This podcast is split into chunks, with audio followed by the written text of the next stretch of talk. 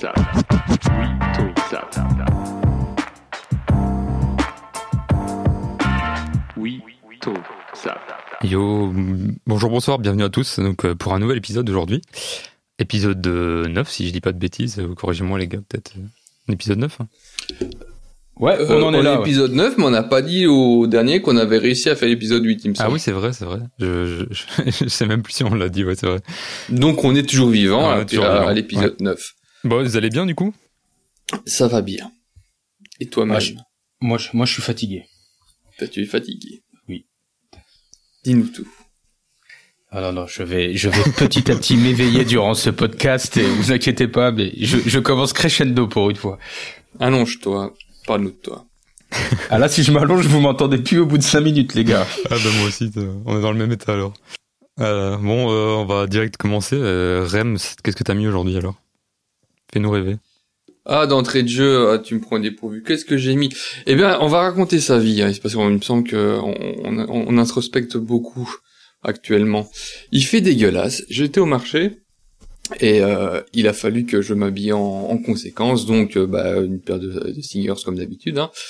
Euh, un denim, un suite pour pas changer et euh, c'est tellement banal qu'au final ça n'a pas beaucoup d'intérêt. Par contre, la pièce du dessus a beaucoup plus d'intérêt. C'était ma Nanamika Cruiser Jacket Ah, que tu as ouais, ouais. également.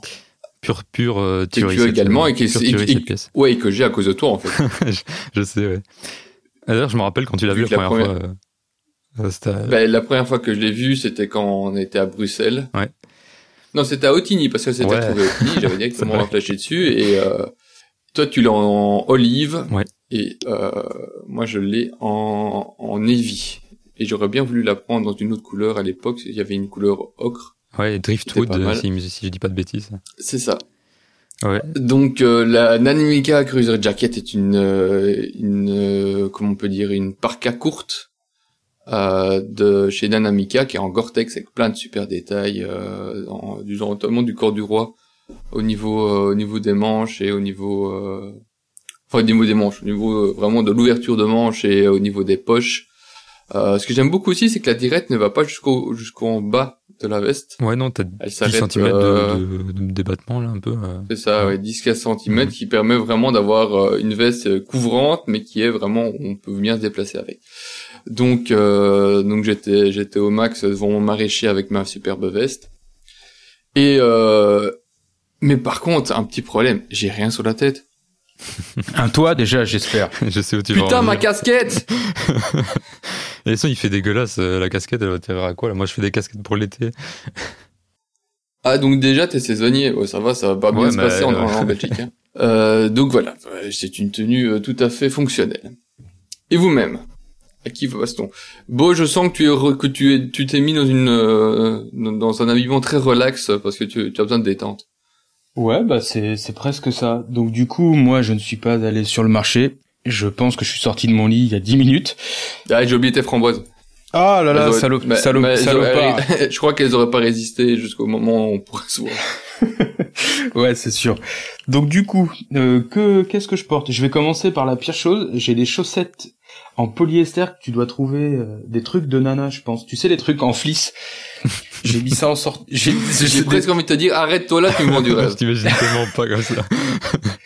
Ouais, elles sont. En plus, je, je pense que c'est des. Alors même si le genre et tout, on s'en fiche, mais je pense qu'elles sont féminines parce que, du moins, comme les marques féminines pensent qu'il faut faire des vêtements féminins, parce qu'elles sont légèrement shiny. Tu sais, donc elles sont Ah ouais. grises et blanches. Mhm.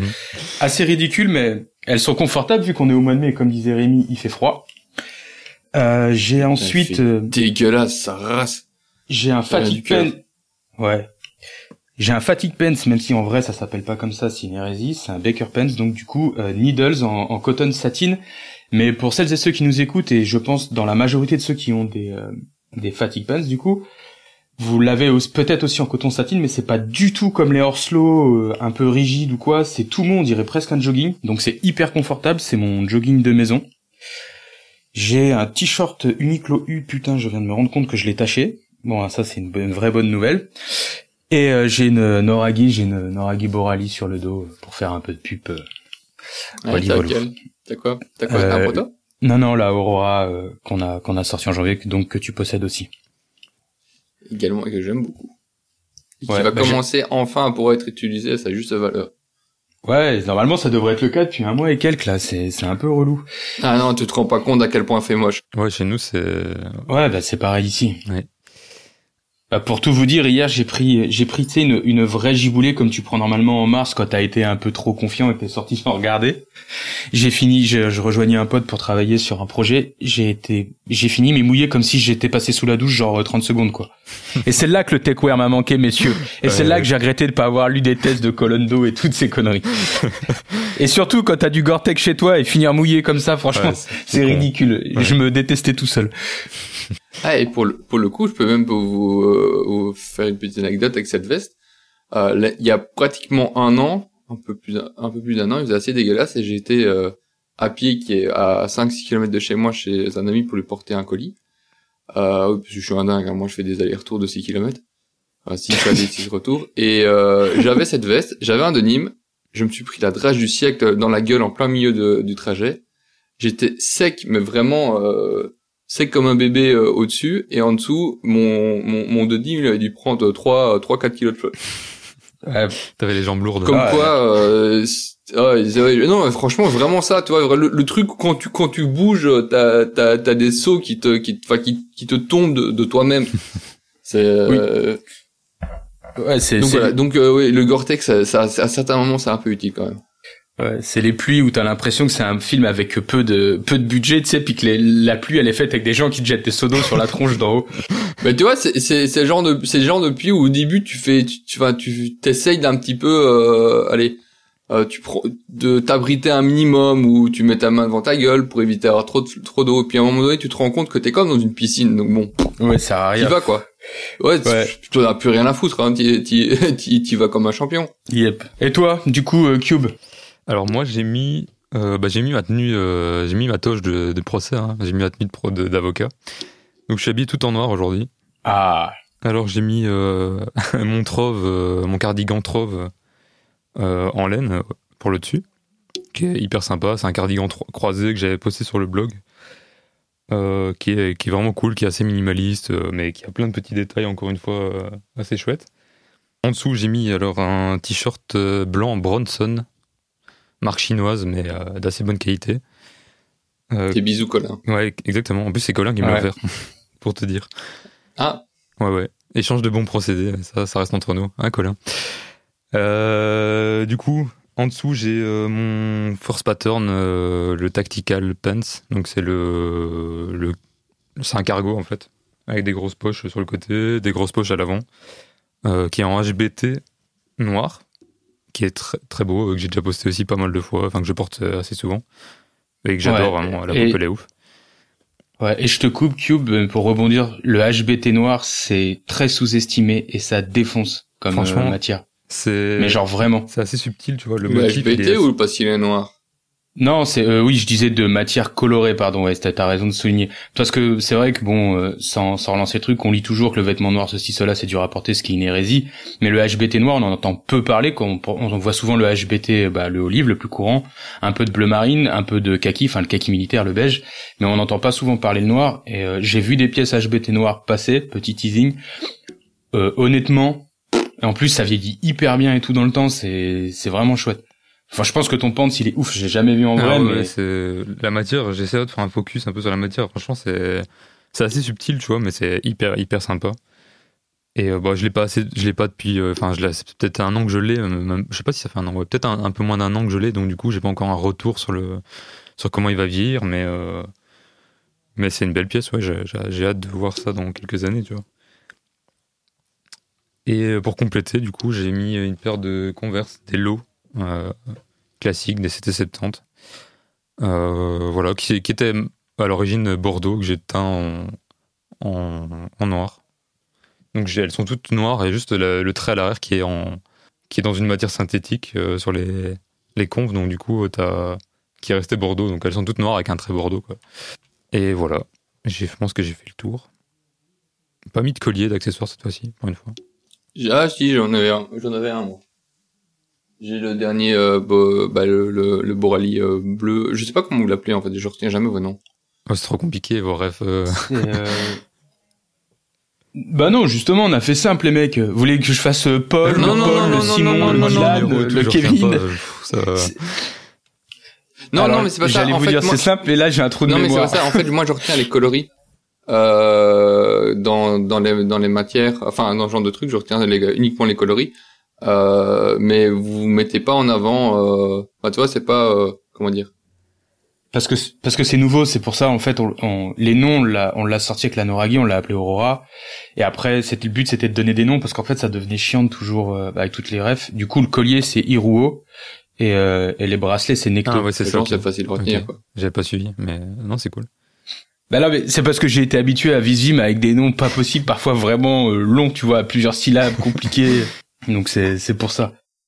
Mais c'est parce que sinon, j'ai j'ai plus en tête des, des noms de teintes. Donc, tu vois, je sais pas, moi, ici, je pourrais dire euh, Navy Ouais. Yellow, quoi, ou un truc du style. Ouais, bien sûr. Bah après c'est la suite. Si c'est pas Navy, c'est plutôt un bleu, euh... Enfin, on s'en fout. Mais, euh, voilà, c'est juste ça. Les, les, les noms, je retiens jamais. Donc, euh, dans ma tête, il y a, il y a celui-là, il y a celui-là, il y a celui-là, mais au final, il y a jamais qu'une couleur. Donc, euh, ça, c'est, euh... enfin, on s'en fout, on s'en fout. Bon, sur ce, Next. on a, on a Mm. fait le tour, là, je crois, avec les, les colliers. Euh, on va passer directement à tes actus. hein. Je lance ça et c'est parti. C'est la revue de presse. Bon, allez, go, go actu. Euh, je me suis rendu compte, alors que généralement j'ai toujours une actu Brexit depuis le début, pratiquement, que je n'avais rien à dire. Parce qu'il s'est rien passé de plus. Euh, donc voilà, le Brexit, euh, ce sera toujours emmerdant. La preuve, enfin la seule chose que j'ai que j'ai pu retenir euh, depuis la dernière fois, c'est que mon frère, qui s'intéresse absolument pas à la SAP, euh, s'est fait taxer pour un colis qu'il avait acheté à un particulier en Grande-Bretagne où il y avait des petits trains. Donc voilà, je crois que euh, qu'on s'en fout en fait. Passons à la suivante. Euh, diesel. Ah oui, euh, attention, toutes mes actus vont être en fait très redondantes par rapport aux autres fois, mais, mais chacune prise l'une après l'autre vont être très intéressantes évidemment. Diesel s'engage de plein pied dans le denim éco-responsable. Comme quoi, tout le monde vraiment, vraiment tout le monde s'y met. Donc la marque Diesel euh, lance Diesel Librairie, qui sera une collection de euh, éco-responsable. Les tissus qui composeront les pièces seront euh, réalisés à partir de matériaux à faible impact sur l'environnement, tels que des fibres organiques et recyclées. Même logique pour les traitements qui feront appel à des techniques innovantes, réduisant considérablement l'utilisation d'eau et de produits chimiques. Gna gna gna gna gna.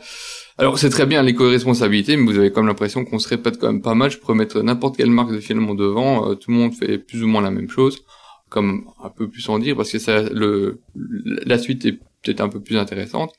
Euh, eux vont proposer donc euh, cette marque, cette, cette collection qui sera présentée à Milan pour la Fashion Week au mois de juin, et 50% de la collection sera repris en boutique. Pour euh, du des euh, dans une gamme permanente. Ici, c'est uniquement euh, du denim qui sera mis en avant, qui représente ça. Donc, Diesel est une marque qui fait du denim, mais pas que du denim. hein. Il y a d'autres euh, d'autres pièces qui sont pas issues euh, de de ce de, du tissu denim. Euh, et euh, par la suite, ils vont étendre leur, leur gamme. Est-ce que vous savez combien peut coûter ce genre de petites pièces intéressantes? Le jean diesel? Celle-là, du moins. Alors, je, je, je, je, peux dire si attends, ce sera composé euh, de pantalons, de vestes, enfin de, de jeans quoi, de vestes, de hauts, de Mhm. jupes euh, pour faire un total look en jean. Le jean, je dirais, il va être à... Les diesel, quand j'en ai porté il y a presque 20 ans, euh, c'est- les jeans étaient entre 180 et trop- 280 euros. Je dirais Ah ouais? 190. Je pensais pas du tout. Bah euh, ouais, bah Ah moi ouais. été surpris, c'est ça, ça sera entre Eh ben. 180 et 400 balles euh, les, les pièces. Mais je vois pas la plus-value Ah, en le diesel, fait. Je vois vraiment cher. pas la plus-value ce genre de de, de de de pièces quand tu vois les prix à ce prix-là. Bon après c'est parce que nous on est on est on est hardcore game sur euh, tout ce qui est Jap, mais euh, Hmm. c'est plus cher. Ouais, non, mais c'est parce que Di- diesel, c'est c'est c'est les marques. En fait, on n'est pas du tout la cible. Je- honnêtement, je suis surpris que la marque existe encore, parce que j'avais l'impression que le le public diesel, euh, quand j'étais ado, c'était un peu euh, les mecs qui avaient du fric sur Paris, qu'on voyait les, les euh, un peu les petites fraîcheurs et tout, qui avaient le dernier truc, voilà. Mais aujourd'hui, ils portent plus ça, tu vois. Je les vois plus avec des fringues genre Saint Laurent, Balenciaga, tout ça.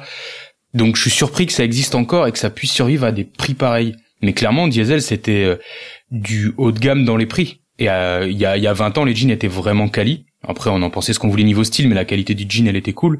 Mais j'avais vu les jeans diesel il y a 4-5 ans, ça, ça ressemblait à rien. On était plus proche d'un jean du marché dans le dans le ressenti que que d'un jean japonais comme l'étaient les premiers diesel qui ressemblent comme deux gouttes d'eau à certains à certains jeans que j'ai délavés euh, japonais. Ouais, diesel avait une gamme de jeans qui était assez haut de gamme, mais sauf qu'ils avaient eu un pendant fashion qui était assez dégueulasse.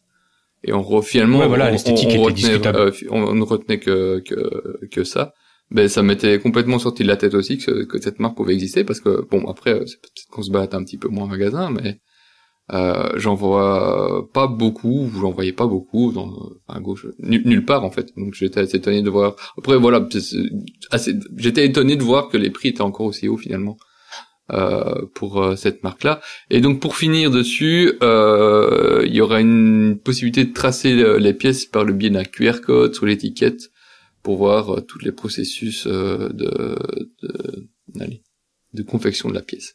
Fantastique.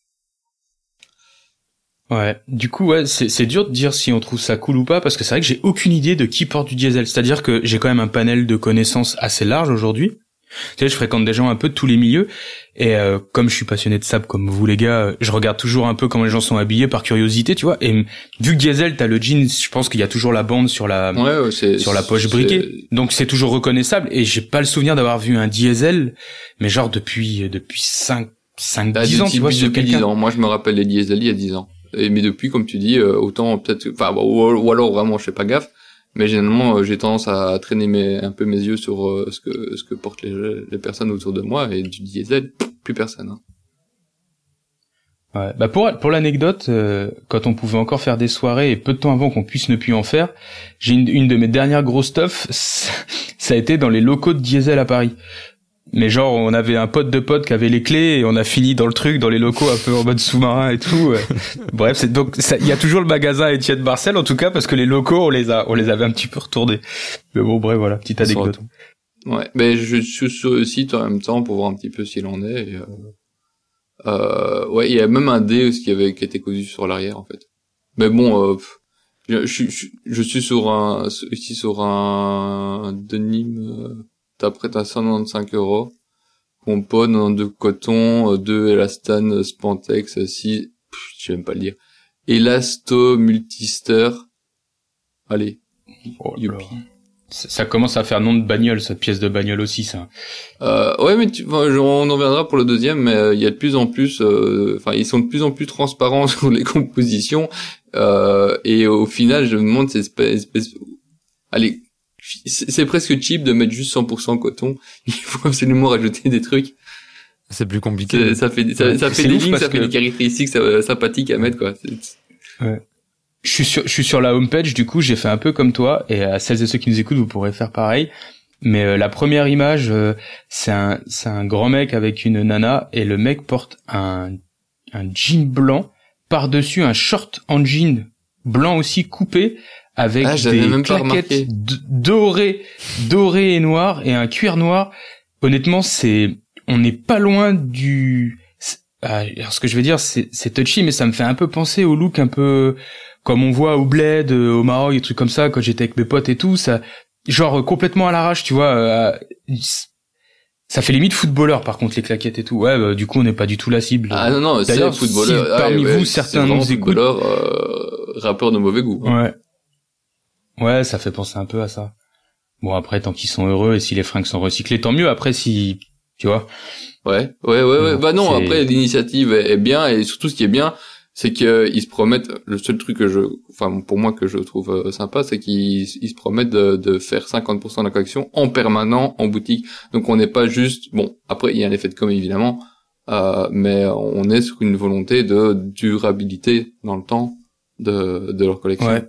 Et après, Ouais, puis s'engager sur des quantités, des proportions de collection, euh, si, vu qu'ils ont fait le communiqué de presse, il faut s'y tenir après, donc c'est bien, parce que 50% c'est énorme quand on regarde le aujourd'hui. que c'est ça qui est intéressant aussi en commun. 50% de cette collection de Nîmes constituera une offre permanente en boutique. C'est typiquement ce qu'ils ont dit. Donc sur toutes les pièces qu'ils ont proposées, 50% ah. de ces pièces seront proposées en permanent en ah boutique. Ouais faut faire très gaffe à ce qu'on ah, lit. Hein. C'est pas tout à fait pareil. Ah, mais ça reste néanmoins que tu pourras avoir une, une collection permanente chez euh, Diesel en, euh, en marque éco-responsable. et Mm. qui seraient au même Si prix jamais. que, leur leurs autres permanents. Donc, euh, il y aurait pas une espèce de plus-value prix euh, sur euh, dessus. Et d'autres marques le font. Hein. Nudie fait Mm. ça depuis euh, des années, ce genre de ce genre de enfin ce genre de positionnement euh, euh, de, de de produits. Mais euh, c'est bien que d'autres emboîtent le pas au final. Et, Enfin, c'est vrai que quand tu regardes la gueule du truc, tu te dis pas euh, ouais c'est les premiers à le faire. Bah, de toute façon, on en parle toutes les semaines, ça, ça, on sait que c'est pas les premiers. Ouais. Non, non, bon, voilà, petite. Bah, à, à chaque fois, je sens que je vais revenir avec genre de nous. C'est pour ça que je disais que c'était un peu redondant parce qu'au final, c'est- je, je redis. euh, Enfin, je sais pas que je redis, mais une autre marque reprend un autre posi enfin un positionnement aussi là-dedans, comme toutes les autres, etc. Et au peut-être que ça deviendra quelque chose de réellement qui va vraiment s'intégrer. On sera pas juste sur de la com. Finalement, actuellement, on est juste sur de la com ou sur des capsules, etc. Mais peut-être que par la suite, ça va, ça va rester. C'est ça qui sera intéressant. Ouais. Euh, bon, oui, il y aura le fait que tu pourras faire un QR code. Hein. Ce sera le petit, le, truc en plus. Ouais, comme tu dis, c'est bien. Voilà, on voit les annonces. Maintenant, il faudra voir en quelques années euh, qu'est-ce qui sera réellement sorti de tout ça, parce que là, ça reste du des, des initiatives. C'est pas c'est pas encore très concret parfois. Donc, euh, Non, mais c'est c'est le sens de l'histoire, les mecs, parce que je sais pas si je sais pas si vous écoutez le, le podcast de, de The Good Goods qui s'appelle Onward Fashion, mais l'épisode de, de cette semaine, en fait, euh, il recevait euh, le le boss design monde d'Adidas, enfin la boss du coup, et le Ah, moi le le le PDG de Primaloft. Ouais. Et c'était hyper intéressant parce qu'en fait, euh, Victoire, elle bossait, enfin, elle bossait, elle a fait partie de d'un petit groupe de gens qui ont testé un, un projet un petit qui était un peu secret sur le à- au moment où ils l'ont reçu d'Adidas. Enfin, c'est ce qu'ils expliquent et tout, tu vois. Et en gros, c'est une veste entièrement en matière recyclée, enfin, je crois, et qui est faite sans zip, sans rien. En fait, elle est monomatière et donc elle est entièrement, euh, c'est comme les bouteilles merde, le- consignées, tu vois. En gros, le, le but c'est de de penser un produit qui puisse être Comme la techniquement euh, compétent. Non, bah justement, c'est un peu di ouais, mais un peu différent parce que Stan Smith en vrai, je pense qu'il y a un peu de bullshit. Bref, du coup, il présentait tout ça et le mec autant Adidas m'a pas spécialement convaincu, tu vois, dans le dans le discours et tout, mais le mec de de Primalov, tu sentais que c'est- en fait Primalov, ça fait longtemps qu'ils le font, il expliquait comment les gammes qu'ils avaient au début euh, de bah, qu'ils ont bossé en recyclé, ça représentait une infime, une infime partie de ce qu'ils pouvaient, que ça intéressait personne, et que bah là ils sentent très bien que ça fait ça grossit de plus en plus, et qu'aujourd'hui c'est incontournable. Et en gros le mec il, il disait, et je pense que bah tout le monde s'en rend compte, c'est que demain dire euh, on est on est recyclé ceci quand on fait du polyamide, euh, élastane et tout le tralala, on est euh, coton bio ceci cela, ça sera quasi, ça sera non, plus un argument de vente, le truc, ouais. mais ce sera que tout le plus monde le fasse. voilà, ce ce sera Mhm. par définition. voilà. nécess- Oui, ce sera, né- ce sera nécessaire, mais surtout, économiquement, c'est super rentable pour ces marques de le faire. Euh, d'utiliser des produits, euh, on j'avais pas, déjà de Nike qui va utiliser une partie de, de, de ses déchets d'entreprise pour créer euh, des- enfin, pour créer des, des gammes de chaussures, ou du moins de, une, une, une partie de leurs composants. Euh, ils vont jamais réutiliser des trucs qu'ils jetaient avant. Donc ils vont Ouais, mais de ça, c'est- l'argent. C'est qu'une partie, tu vois. plus Le recyclage, ça coûte aussi. Ça dépend Oui, non, ce c'est une fais. partie, mais c'est c'est une, c'est une réflexion qui, qui qui qui est globale et qui est vraiment intégrée dans dans dans les marques et sur lequel ils vont communiquer. Donc euh, c'est c'est du double win pour euh, pour les marques d'aller là-dedans. Adidas ici, je enfin j'ai pas vu mais j'ai j'ai écouté le podcast. Euh, Adidas il y a deux trois ans je pense ils avaient fait une énorme com sur une paire qu'ils avaient sortie en 100% recyclée avec des bouteilles. Euh, notamment avec euh, des, des, des aussi avec des impressions 3D il me semble. Euh, ils avaient fait venir je sais pas combien d'influenceurs à, New York pour leur présenter euh, leur euh, le- le- leur truc. Mais la- la- ça fait un moment qu'ils sont enfin qui, qui, pensent et qui communiquent sur ce genre d'initiative et c'est bien et il faut que ça continue comme ça et c'est comme si ce genre d'acteurs apportent des technologies et seront après reprises ça on l'a déjà dit Allez, on passe de, de denim à denim. Ikea s'allie à Mudjin pour recycler le denim. ben oui, tout le monde le fait. Hein. Euh, donc, euh, mais les, de nouveau, les chiffres sont super intéressants. Grand consommateur de tissus d'ameublement, Ikea déclare combien, à mon avis, combien euh, Ikea utilise de coton? En tonnes? Non, en total pot de pourcent euh, sur le coton mondial. C'est si important que ça? Bon après c'est peut-être que si je dis si oh, bah, c'est- le chi- c'est c'est important enfin c'est important. Le chiffre lui-même n'est pas important mais quand on se fait une idée de ce que peut être le coton mondial, c'est beaucoup. C'est 0,5% de l'ensemble de la production mondiale de coton utilisée par Ikea. Mais c'est mais c'est colossal. Je j'aurais jamais imaginé ça.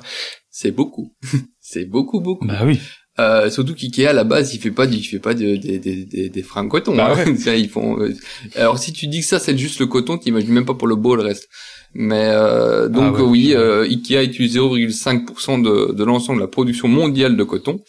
Et ils vont s'allier avec l'enseigne euh, de de euh, enfin une griffe de mode néerlandaise Mudjin. Je connaissais pas en fait hein, pour euh, J'ai déjà vu ça sur les les fesses de Nana moi. Je crois que c'est en tout cas chez les nanas c'est peut-être un peu plus répandu. Ouais, mais c'est, c'est, enfin, ça fait partie des marques. euh, moi que je mets, même si c'est euh, néerlandais, que je mets scandinaves qui sont vraiment distribués au Danemark, euh, euh, en Suède, etc. Et, ou en Allemagne qui viennent pas beaucoup par chez nous en fait.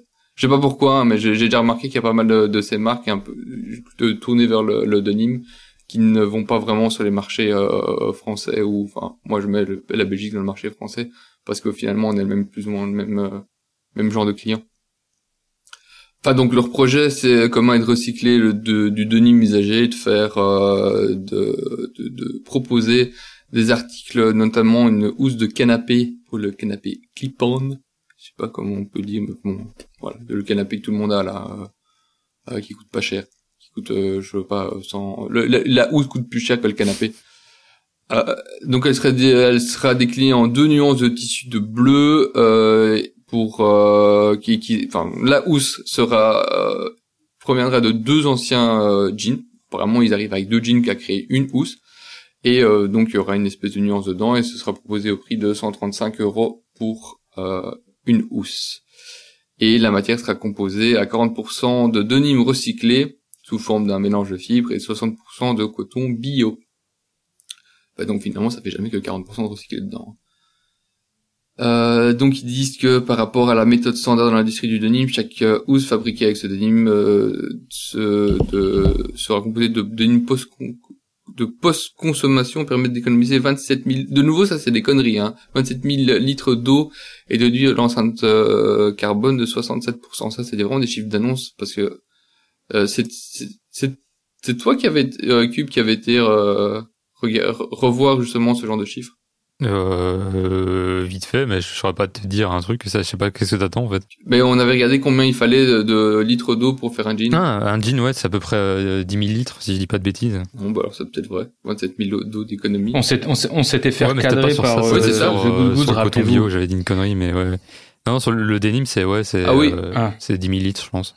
Ok. Enfin, après, faut voir combien ils utilisent de flotte pour le refaire aussi. Hein. Donc, euh, c'est pas du 0,1. Enfin, euh, donc euh, l'enseigne affirme que Ikea souhaite se développer en respectant les limites de la planète. Nous pensons que, tout... je suis désolé, je rigole.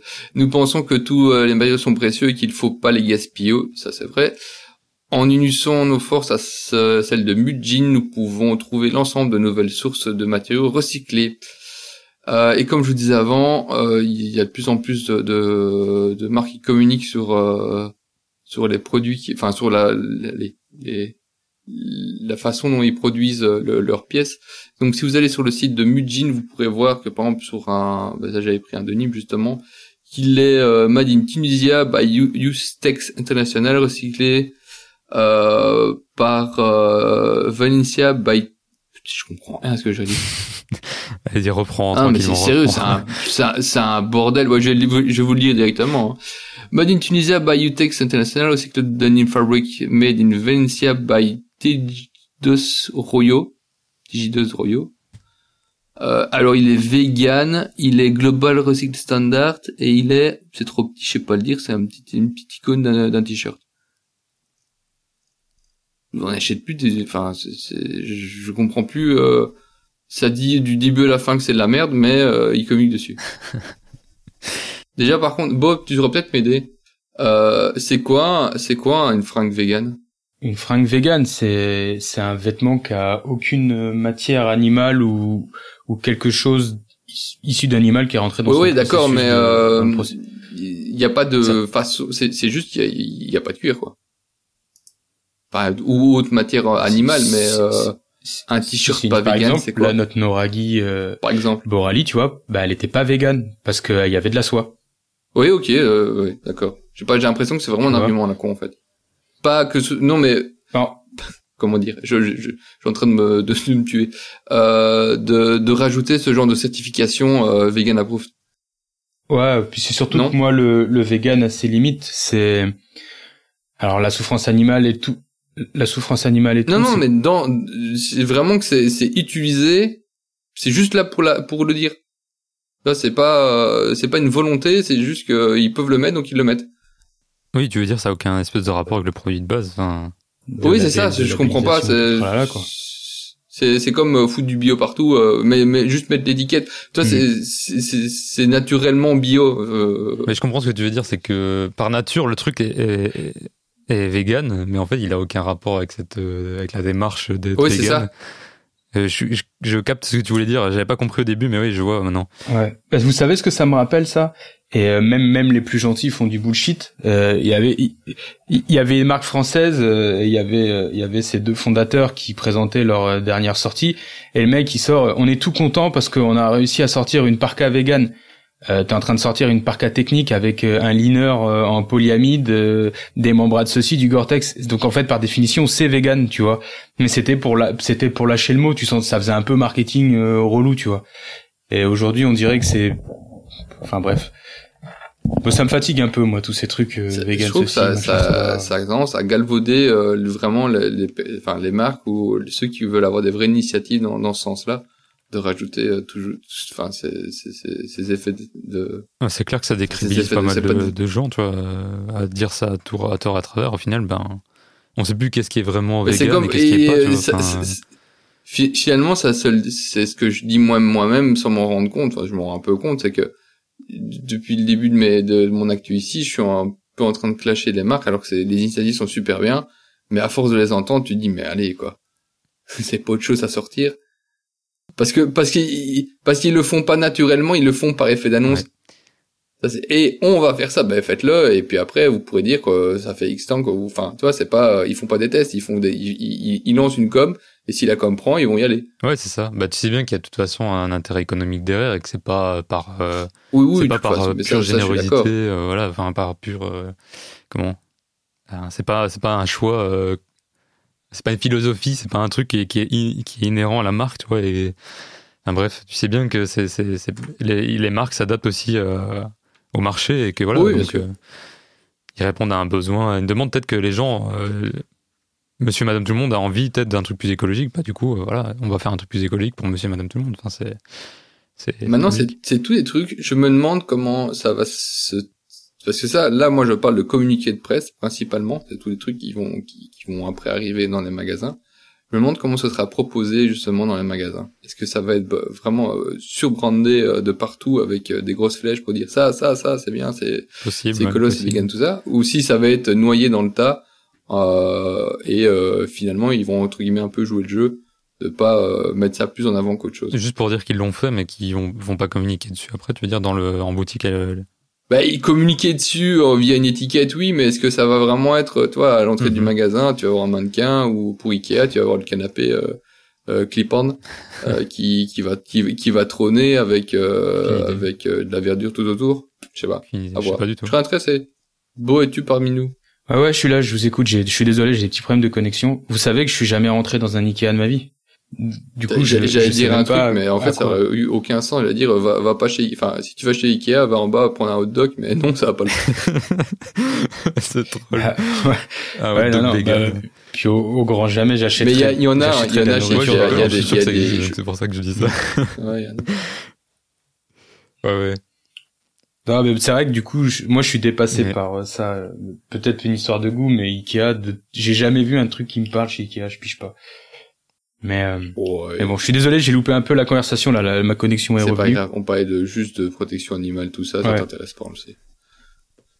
Ouais, ouais. Non, mais c'est surtout pour revenir sur les labels vegan et tout, euh, alors que ça se trouve en, en, teintant leur coton ou en faisant des trucs, euh, ils ont rejeté des machins dans la nature qu'on tuait plus d'animaux que si ça avait été, euh, si ça avait été un truc avec une matière animale. Enfin bref, c'est c'est un sujet qui est assez compliqué. Et je trouve que ça va peut-être devenir dangereux. C'est là où on verra le, la transition des gros à justement aller vers des choses plus éthiques, plus éco-responsables.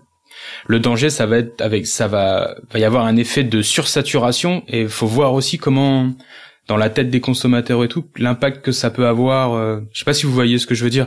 Non. Quand tout le monde commence à dire à faire un, ça, ça peut provoquer peut-être quelque Ouais, chose. bah, euh, c'est ce que je disais, on verra ce que ça va donner dans quelques Je années. sais tu vois, pas. Parce que là, euh, Sinon, c'est assez, assez récent, tu vois, tous ces, tous ces engagements euh, éco-responsables des grosses marques. Enfin, c'est ben assez en récent. fait non. c'est pas si récent, mais je veux dire, ça, ça prend une ampleur euh, plus importante La récemment. com.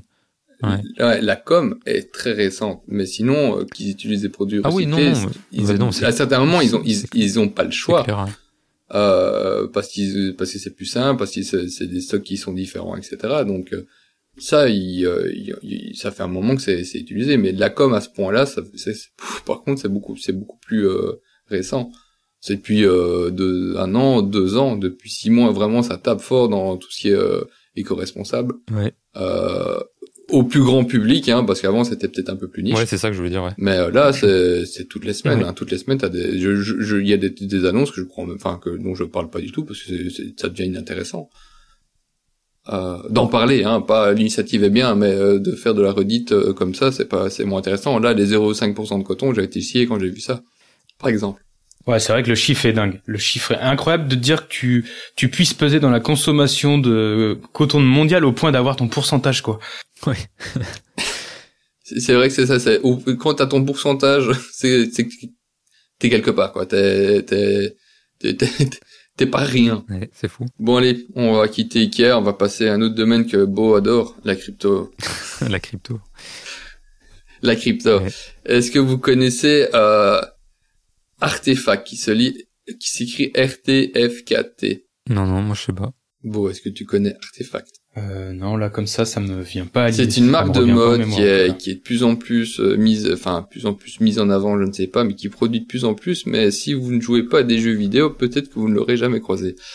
Parce que contrairement à la plupart des, des, des marques actuelles qui dominent l'industrie, c'est ils ne font pas de produits physiques. Euh, ils font des produits, euh, ils font des baskets virtuelles, ils font des euh, des, des, des vestes, euh, des, des vestes dans des jeux vidéo, ce genre de choses. Donc, euh, si vous avez vu Ready Player One Ouais, de. Spielberg, ben, vous Non. pouvez dedans acheter des tenues, tout ça. Ben, Artefact, c'est ça, c'est une marque de mode qui fait uniquement euh, des, des, des produits pour euh, des, euh, euh, allez, ou des jeux vidéo ou euh, des, des produits numériques. Ok, ok. Et du coup, tu peux acheter ça où, par exemple? Dans quel genre de jeu? C'est dans, c'est dispo dans des jeux C'est des achats dans des jeux Ou alors euh, c'est... Ouais, bah, par, euh, par exemple, euh, attends, je vais, je vais, je vais, je vais te le sor- bah, euh, dans, euh, allez, le dernier jeu sur Switch là, euh, qui a cartonné. Moi, je joue pas du tout. Moi, je Enfin, joue pas assez, ouais, pour, enfin, la suite, je joue pas assez pour, pour te dire un nom, mais. Bah, n'importe quel jeu en fait où tu peux acheter de, de l'équipement, du stuff, où t'as des, t'as des, euh, t'as des vêtements de, dessus qui sont, enfin, où tu peux habiller ton personnage, bah, tu peux acheter chez, euh, chez eux. Euh, et sur League of, Le- sur euh, League of Legends euh, ou Tennis Clash par Ok, exemple. ok. des marques comme Louis Vuitton ou Gucci euh, se sont déjà associées pour pouvoir euh, pour pouvoir créer des, des vêtements euh, virtuels sur euh, mais sur base de vêtements c'est eux eux créent euh, un, un, un design. un visuel ouais. qui a ok. qui est après euh, repris euh, par enfin qui est après mis euh, mis en, en musique pour euh, pour le jeu et donc euh, la marque Artefact a fait une levée de fonds de 8 millions euh, de dollars dernièrement et il se positionne pour renforcer l'avenir de la mode euh, via euh, donc euh, ce type de de, de de de produits qui sont en fait des, des jetons non fongibles, c'est ce qu'on appelle les les, les NFT. Ouais, on en parle un on peu. entend ouais. parler de Mhm. plus en plus. Donc le principe c'est que tu achètes un, un objet qui t'est que tu détiens réellement, Ouais, qui est unique. euh, ouais. qui est c'est ça qui est qui est euh, qui est qui est unique, qui t'appartient, qui est virtuel. Donc tu peux acheter virtuellement des baskets qui t'appartiennent et qui sont qui ne sont qu'à toi. Ça va encore être de la spéculation mais dans les jeux maintenant. euh, C'est-à-dire? Le genre, est-ce qu'il va y avoir un marché ou pas de pouvoir revendre ces, ces pièces, par exemple euh, Je sais pas que t'aurais acheté une, Ah. une paire de baskets dans un jeu et tu veux la revendre, je sais pas, six mois après. Ben, c'est assez rigolo parce qu'en plus après ça dépend aussi de, de comment comment ils créent euh, le, le, le processus Mhm. mais sur la NFT en train de défier complètement bon c'est pas grave hein, il faut apprendre des choses euh, tu peux par exemple un tu peux créer donc une, une NFT enfin tu peux créer un, un, un jeton euh, le vendre à quelqu'un à qui ça qui va détenir la propriété mais comme toi en tant que créateur tu peux tu détiens toujours euh, allez je veux dire pas la propriété intellectuelle, mais comme tu étais le créateur, tu as droit à un pourcentage à chaque revente. Ah, ok, ok, ouais. T'as des royalties, quoi. Ah ouais. C'est ça, c'est une sorte de royalties. Euh, après, peut-être que c'est pas le cas pour tout, mais pour une certaine partie euh, d'œuvres qu'on peut trouver sur Internet en, Mhm. en un NFT, c'est le cas. Donc, euh, plus c'est vendu, plus euh, le- l'auteur, euh, le créateur reçoit un Ok. pourcentage de la de la, de la vente. Mais moi, je- ce que je te comme demandais, c'est un je mais comme-. Je Oui. je te- ce que je demandais, c'était par exemple, vu que tu as maintenant euh, cette idée d'avoir une pièce unique, même si elle est virtuelle, tu vois, parce que tu as une, une, une trace de cette pièce, est-ce qu'on peut imaginer qu'il y ait des. Bah, une espèce de spéculation, de marché, tu vois, de revente de, de pièces, euh, enfin, de, de. Comment de, de, de vêtements virtuels de- de- via oui, des bien jeux, sûr, par exemple. Oui, tout à fait. Parce que c'est c'est ça entre guillemets l'intérêt du, du NFT, c'est comme il est unique euh, et qu'il appartient à une personne, d'autres peuvent lui proposer de lui racheter son son euh, son produit, enfin son son jeton euh, au prix qu'il aura décidé. Donc euh, tu peux totalement spéculer dessus. Tu, tu peux pas avoir deux possesseurs de, de, de cet NFT, ou alors c'est une part du jeton qui sera en possession. Ça devient tellement, euh, tellement fou. euh, Ah oui, ça devient méta, Parce ça devient que- méta, mais euh, Enfin, je sais pas. Pour moi, un jeu, c'est à la base, c'est quand même pour s'amuser, tu vois, et ça devient un truc limite. euh, tu vas limite faire tes affaires Mais sur c'est mais c'est mais c'est pour ça que j'ai pris comme exemple parce que j'aurais pu prendre plein d'autres exemples où il y a des gens enfin où tu as des jeux où t'habilles un allez t'habilles ton personnage c'est c'est le cas depuis des années et des années euh, mais Ready Player One dedans on voyait bien justement le côté euh, financier de la chose où tu devrais allonger le cash euh, ton argent réel en virtuel euh, pour pouvoir habiller ton personnage mais comme on va de plus en plus il y a de plus en plus de jeux qui sont développés depuis le confinement on a vu que ça que le le- l'entreprise du jeu vidéo a réellement pété Ouais. euh, ben maintenant tu peux euh, t'as des personnes qui dépensent plus d'argent pour Ouais. habiller leur perso que pour s'habiller eux-mêmes Enfin, c'est, c'est- ça me paraît tellement surréaliste, tu vois, de. Enfin, d'un côté, je comprends, et d'un autre côté, je me dis, ça devient tellement fou. En fait, c'est vois, que de- Vas-y, beau. Mais ça ressemble un peu aux collections de, ça ressemble un peu aux collections de cartes de basket, Pokémon, euh, les trucs Magic, même Ouais. si j'ai pas connu. C'est En fait, l'évolution ça, de ce truc-là, ouais. ouais. c'est le côté collectionneur. Ouais, Ouais. c'est le côté collectionneur de l'être humain, en fait. Vous trouvez pas Un petit peu? Je connais, je connais pas trop Oui, le délire, oui, l'extérieur. après, il y a le côté, tu vois, totalement euh, immatériel au final du truc et euh, que t'avais pas avec des cartes. Par exemple, t'as quand même la carte chez toi, même si, euh, voilà, ça reste qu'un objet qui est pas forcément, euh, qui a pas une utilité de dingue euh, outre jouer, tu vois, mais euh, je sais pas, il y a, il y a ce côté immatériel qui, me- qui me dérange un peu, tu vois, et, et je sais pas où est-ce qu'on va aller. Enfin, tu vois, c'est quoi la suite euh? Ah mais on va vers ça. Euh, c'est pas enfin c'est réel hein, je vais je vais je vais je vais un petit peu développer je dis, euh, allez, la news ici.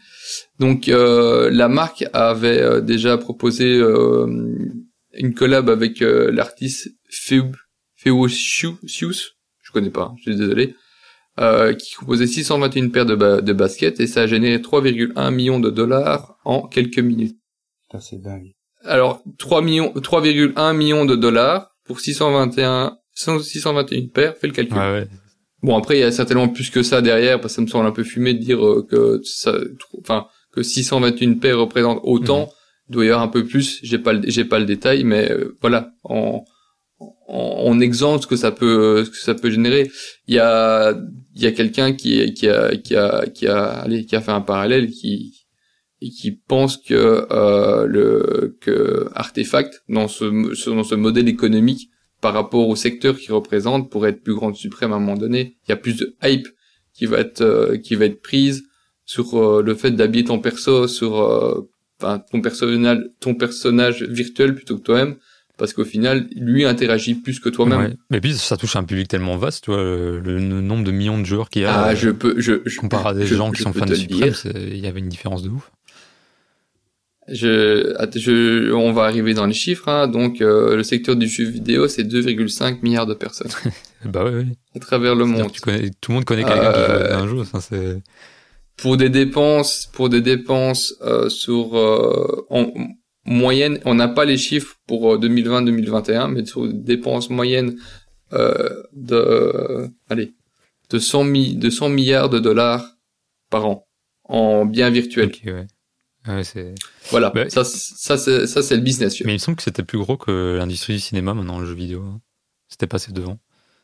Tellement... Oh, il y a plein de parallèles à faire. Par exemple, euh, FIFA, je crois que c'est le dernier FIFA, euh, rapporte plus en jeu vidéo que qu'en ticket euh, et qu'en euh, qu'en droit de de qu'en droit d'image. Ouais, bah ouais. C'est fou. Enfin, c'est... Ça m'étonne pas non plus, tu vois. Mais euh, c'est, c'est incroyable quand même les chiffres. On a pas mal dévié. Hein, mais voilà, c'est de- devenu très sérieux en une fois ce que ce que j'ai raconté parce qu'au final c'est jamais ben voilà des paires de baskets virtuelles qui vont se vendre plus cher que des Ouais. paires de baskets réelles ou et autres euh, biens virtuels. Mais euh, c'est quelque chose qui est poussé par les beaucoup de marques, je le disais avant, euh, allez, euh, euh, Gucci et autres, euh, des grosses Louis Vuitton, des grosses des grosses griffes et même Nike, euh, etc. Euh, de plus en plus, ils ont une division qui va s'occuper de pièces qui sont des pièces virtuelles, Ouais.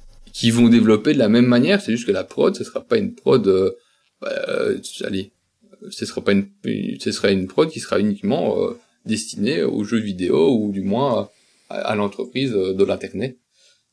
Euh, mais c'est assez, enfin, je sais pas, moi je trouve ça super intéressant à regarder. C'est assez bizarre pour peut-être pour notre génération de regarder de regarder ça, mais euh, vous qui qui euh, bossez euh, ou qui voulez bosser dans dans la mode, préparez-vous à à, aussi euh, envisager ce genre de secteur.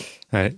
Bah oui, mais après, ça pose plein de questions, tu vois, c'est hyper compliqué en vrai, parce que j'ai cru comprendre que les NFT, par exemple, c'était assez énergivore, tu vois, avec. euh, parce que t'as pas mal de calculs, etc., qui sont faits pour valider notamment tes. l'authenticité, etc. Et euh, j'ai vu des chiffres qui ont l'air vraiment euh, ouf en termes de consommation euh, électrique, notamment, tu vois. Et je me dis, ben, c'est. C'est le le côté pervers, un peu tous ces trucs-là, tu vois, genre. est-ce que tu veux faire un truc bien au final j'ai- moi je me vois pas par exemple pour ma marque de, de faire un truc comment je vais pas dire éco-responsable mais je fais attention en tout cas à, à tout ça et puis balancer du NFT tu vois sur le côté enfin qui est l'inverse de peut-être de, de mon approche après je comprends qu'il faut suivre un peu le truc je me dis des fois euh, est-ce qu'il faut vraiment suivre ou est-ce qu'il faut pas essayer de lutter contre ça tu vois genre, je sais rien Je sais pas s'il faut lutter contre ça, mais moi ce que je trouve génial, c'est qu'on parle euh, ici depuis, enfin depuis tout le temps, on parle euh, des, des problématiques euh, de, de différences, allez, euh, de de traitement qu'il peut y avoir entre les personnes, de qui gagnent moins, de qui gagnent plus, euh, les problématiques de, de faim, etc., euh, de maladies dans le monde. Et puis là, je te parle de 100 milliards de dollars dépensés dans le jeu vidéo. ouais c'est c'est ça que tu dis des fois enfin euh, les priorités de, c'est c'est- Cho- chose qui est complètement vir- chose qui est complètement virtuelle. Là on est- c'est là c'est vraiment il y a il y a aucun intérêt autre que ludique. Ouais. Ah, ça c'est- ça se défend, c'est pas ça, mais je veux dire euh, c'est- ça n'a vraiment tu peux même pas te c'est même pas une histoire de euh, de couvrir le cul hein, c'est c'est juste virtuel. yes Bon, Voilà, petit aparté euh, crypto. Je crois qu'on en aura à chaque fois. On va avoir du green, du crypto, Ouais, euh, euh, du Brexit. euh, ça, serait- ça, ça va être récurrent. Euh, je vais passer à Nike et un petit procès ou pas. Enfin non, finalement il y a rien eu. Euh, ça aussi c'est récurrent. Nike qui, qui, veut faire des procès ou qui se prend des procès. Donc là c'était par rapport à la, euh, à la Nike. euh, Je vais retrouver le nom. C'est la, euh, la Air Force One Experimental Postal Ghost. Donc euh, c'était une euh, Air Force One euh, qui était un petit peu, enfin ouais, j'ai l'impression qu'elle a été faite en, faite en cire, c'est un design un peu bizarre, avec le logo, une espèce de logo de la Poste sur le sur le talon. Et euh, en plus des lacets, elle avait aussi un, allez, un espèce de cordon de serrage. Bon voilà, une Air Force One un peu futuriste. Et euh, qui était pas à la base euh, estampillé Post, mais qui avait, enfin Post américaine, euh, la, USPS mais qui, qui avait C'est US Postal. c'est ça, USPS. Mm. Et mais qui avait tous les attraits et euh, donc euh, la, la poste américaine c'était un petit peu, euh, enfin, elle fait une déclaration disant qu'elle était assez malheureuse de voir. Je vais dire le communiqué. Hein, il s'agit d'une situation malheureuse où une grande marque comme Nike qui protège agressivement sa propriété intellectuelle a choisi d'exploiter une autre marque pour son propre profit. Je trouve ça absolument génial.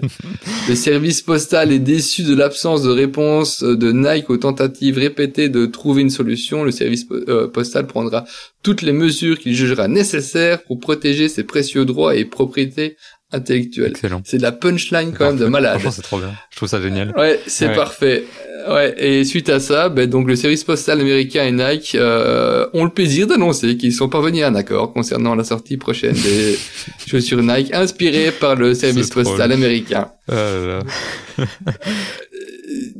Donc de, de, de nouveau, euh, enfin, c'est génial parce que la, la com finalement elle marche à mort. Ouais. Hein. On sort, on sort le visuel de la basket, on te sort, On te sort une euh, le, de- le drama, Ouais, ouais, hein, c'est on te sort le drama, et puis euh, voilà, on te sort la solution, tout le monde est content, tout le monde est là, youpi, euh, voilà. Et la paire, elle a déjà une histoire avant de commencer, euh, mais c'est c'est- c'est fantastique. Mais euh, voilà. Ça fait presque voulu dans un pays où le où on sait que attaquer en justice. euh, je me rappelle quand j'étais gamin, hein, il y avait tout un tas de reportages. C'était le sport national aux US. Tu pouvais, la ville pouvait se faire attaquer pour un trottoir euh, abîmé. Du coup, ça pourrait presque paraître euh, grossier que Nike ait pu faire ça sans savoir que ça allait Tu amener. vraiment, euh, euh, moi, je ces pense que c'est- conséquences-là c'est et- voulu, tu vois, genre, c'est pas possible. C'est c'est- Oui. clair même. bah, c'est ce que Ouais, c'est ce que je Je pense sous-entendais. qu'il y a même pas, enfin, je pense même pas qu'il y ait un doute. Je, ou, ou je- Un doute ou- sûr. bah, qu'il y ait, qu'il y ait pas eu de, même d'accord euh, au préalable, tu vois. Pas sûr parce que Nike est quand même très fort pour faire euh, des, allez, des itérations de ses produits avec des inspirations qui n'ont, en fait, ils te donnent pas le nom. Ça, c'est assez rigolo. Hein. Tu vas sur la page de Nike, t'as pas de nom de collab, enfin pas collab ou inspi machin truc. Hein. Je veux dire une connerie. Euh, euh, allez, euh, Bob l'éponge. Genre, je crois qu'il y en a une qui est Bob l'éponge, mais peu importe. hein. On va dire Nike Bob l'éponge. Ils vont avoir le coloris dessus, certains détails, mais il sera marqué nulle part que c'est un attrait, que c'est un rapport avec ça. Par contre, dans toutes les communiqués que les euh, la presse spécialisée va faire, ils vont refoutre le nom en nom Ouais, ils vont euh, mettre le, le de truc, référence. ouais, ça, ouais, le vrai. Ouais, en surnom. Mhm. Mais Nike n'aura jamais qu'une communiqué sur le surnom possible de la paire, sauf si c'est vraiment une collaboration qui aurait été euh, lo- logotée. Mais ça leur coûterait un pognon monstre C'est ultra fort. Moi, on ça sait leur que. coûterait un pognon monstre Ouais. à chaque fois c'était en collab. Hein, Ouais. il faut, il faut redistribuer derrière hein, les droits. Euh, donc euh, pour ce coup-ci, je suis pas certain qu'il est. Je crois qu'ils ont ils l'ont tenté comme ça en disant ça va passer. Parce qu'ils l'ont déjà fait. Hein, c'est pas le premier mais- produit euh, post. Ouais, ouais. Sur les coloris, c'est malin d'ailleurs quand ils font des trucs comme ça. Et justement, que, ce soit la communauté euh, de sneaker de sneakersbet qui euh, qui après s'enjaille en disant ah ça fait penser à ça, puis ça crée le mythe aussi. Ils sont ils Ouais, sont en malins. fait, ils, eux, ils- Ouais, parce ils que- communiquent un truc de base, mais sans vraiment communiquer euh, ce qu'ils veulent, mais ils ont déjà l'intention derrière. Et ils attendent juste que les gens fassent le reste, quoi. Enfin, mais c'est, c'est, je trouve ça tellement, euh, ça c'est tellement ouf, en vrai, comme. Bah, si. euh, Il y avait eu un exemple dernièrement, ça avait la Ben Jerry's qui était vraiment en collab avec Ben Jerry's, si je dis pas de bêtises. Et ils en avaient fait une autre qui était juste repris d'un colorway d'une glace, je pense. Oui, c'est ça, une glace avec euh, une espèce, une petite baleine bleue un peu japonaise comme ça. Euh, Je me souviens plus du nom, c'était, euh, mais euh, et ça, c'était juste que le colorway était repris, mais il y avait aucune collaboration avec la marque euh, de, de, de candy, de, de bonbons ou de glace. Donc t'avais d'un côté la collab officielle, l'autre côté la paire qui était un peu une paire un peu pompée. Après un colorway ça appartient à personne. Hein. Bon pour le coup là le tag il était il était monstrueux pour la pour la Nike hein, mais bon. Euh, mais voilà encore une fois voilà on enfin une- un, petit- un petit drama chez Nike. Ouais, ils sont spécialistes. Euh, Mm. ouais, pff, j'ai essayé de retrouver autre chose euh, dans d'autres marques, mais finalement le seul truc que j'ai trouvé récemment c'est Adidas et Bernard, et Bernard Tapie, mais c'est beaucoup moins funky. Donc euh, on va passer. Euh, on va passer à quelque chose de beaucoup moins drôle aussi. Euh, Paul Van Doren, dont on a parlé au dernier podcast, est décédé à l'âge de 90 ans. C'est assez spécial euh, parce qu'on en a parlé et une semaine, moi je découvre, euh, je découvrais entre guillemets la vie de, ce monsieur et une semaine plus tard, la Tipa qui nous part. Euh, donc bon, après à son âge c'est un peu, c'est un peu normal, mais petite évocation donc de Paul Van Doren, un des fo- cofondateurs de de Vance. On va reprendre son, euh, son son histoire. Il est né en 1930 à Boston. C'est assez drôle parce qu'il vient de Boston et a quand même fini en Californie. C'est assez- pas fréquent ce genre de trajet. Vraiment, tu restes bien sur ta côte. Euh, donc, il quitte euh, l'école assez jeune. Il avait comme passion la course de chevaux, qui est aussi euh, pas pas fréquent. Euh, et euh, sa mère, voyant qu'il ne foutait rien, lui l'a incité à travailler pour une entreprise de chaussures. Et il a travaillé pendant 20 ans chez Rendis pour euh, après la qui- quitter Boston et aller en Californie. Il était comme quitté en tant que vice-président de de, de de la marque et il a fondé avec son frère donc la de Van Doren Rubber Company à Anaheim en Californie, ainsi qu'en cofondateur, il y avait aussi euh, Gordon Lee et Serge Delia. On connaît évidemment beaucoup moins. Donc en 1976, il s'était euh, il, il s'était allié de Tony euh, Alva. Vous avez vu au fait le film dont je parlais la semaine dernière? Ah non, j'ai euh, pas eu la temps, fois avant, non Donc ils étaient alliés avec Tony Alva et euh, Stacy Peralta qui étaient deux grands noms euh, de, du skate pour faire euh, la, la 95 qui était qui était rebaptisée la RA. Euh, puis après en 1970 ils ont ajouté le off the wall. euh, Enfin il a ajouté le off the wall qui a encore un peu plus fait euh, monter la, la réputation de Vance dans le public skate et en dehors. Et après on reprend l'histoire que j'avais racontée la semaine dernière avec donc la slip-on qui avait été portée dans un dans un dans un film, etc. etc. Euh, et il avait quitté l'entreprise en 1988. Euh, donc ça fait déjà comme un moment qu'il était plus trop dans. Enfin après, nous entend quand même. C'est un peu, c'est un peu logique. Mais il a sorti très récemment en avril son autobiographie. Donc si vous avez envie d'avoir en savoir un peu plus sur l'histoire de Vance et de son fondateur, vous pouvez retrouver son son livre qui s'appelle Authentique, comme euh, Ouais, comme le modèle. comme une- comme la paire. Donc c'est la mémoire du fondateur de Vance. Bon, bah, chouette. Euh, et voilà. Et il se décrivait plus d'ailleurs comme un comme une personne qui solutionnait des problèmes plutôt que qu'un créateur. euh, voilà. Mais euh, bon, s'il a, vu, vu, vu la taille euh, de l'entreprise actuellement, je pense que c'est un peu vrai. Il a réussi à, à- à solutionner pas mal de problèmes pour en arriver là. Paix à son âme. Paix à son âme. Et on en arrive à ma dernière news qui pourrait arriver sur un petit débat. Alors, je- pour ceux qui nous écoutent, j'aurais teasé euh, mon histoire de news et de débat à, à un point que euh, il n'en pouvait plus de savoir de quoi j'allais parler. C'est vrai ça. Ouais, il m'a mis de bonne humeur. Alors c'est ouais c'est vrai on a failli s'engueuler euh, juste avant de démarrer à cause de ça. Euh, Patagonia qui s'engage à verser un million de dollars pour lutter pour le droit de vote en Géorgie, l'État de Géorgie, hein, aux États-Unis. Euh, et donc on va parler un petit peu de l'engagement des marques. Euh, et je vais d'abord vous raconter ceci. Donc euh, Patagonia ne craint pas, la, ne craint plus la politique. Le 25 mars, euh, le gouverneur Brian Kemp en Géorgie a signé une nouvelle loi restrictive sur l'accès au vote qui limite le vote anticipé et, l'absence dans les bureaux de vote.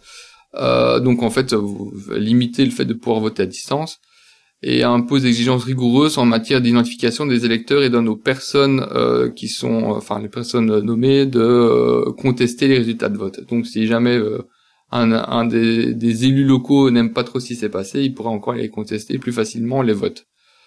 Euh, et euh, en réaction, euh, le PDG de Patagonia, Ryan euh, Giller, a fait un communiqué. Le gouverneur Kemp affirme que la volonté, euh, que la nouvelle loi renforcera la confiance dans le système électoral, mais en réalité, cela ne fera que rendre plus difficile pour les Géorgiens euh, de de toute aller euh, obédience raciale. C'est dur de traduire ça. Socio-économique et politique, en particulier les électeurs noirs, euh, de d'élire leurs représentants.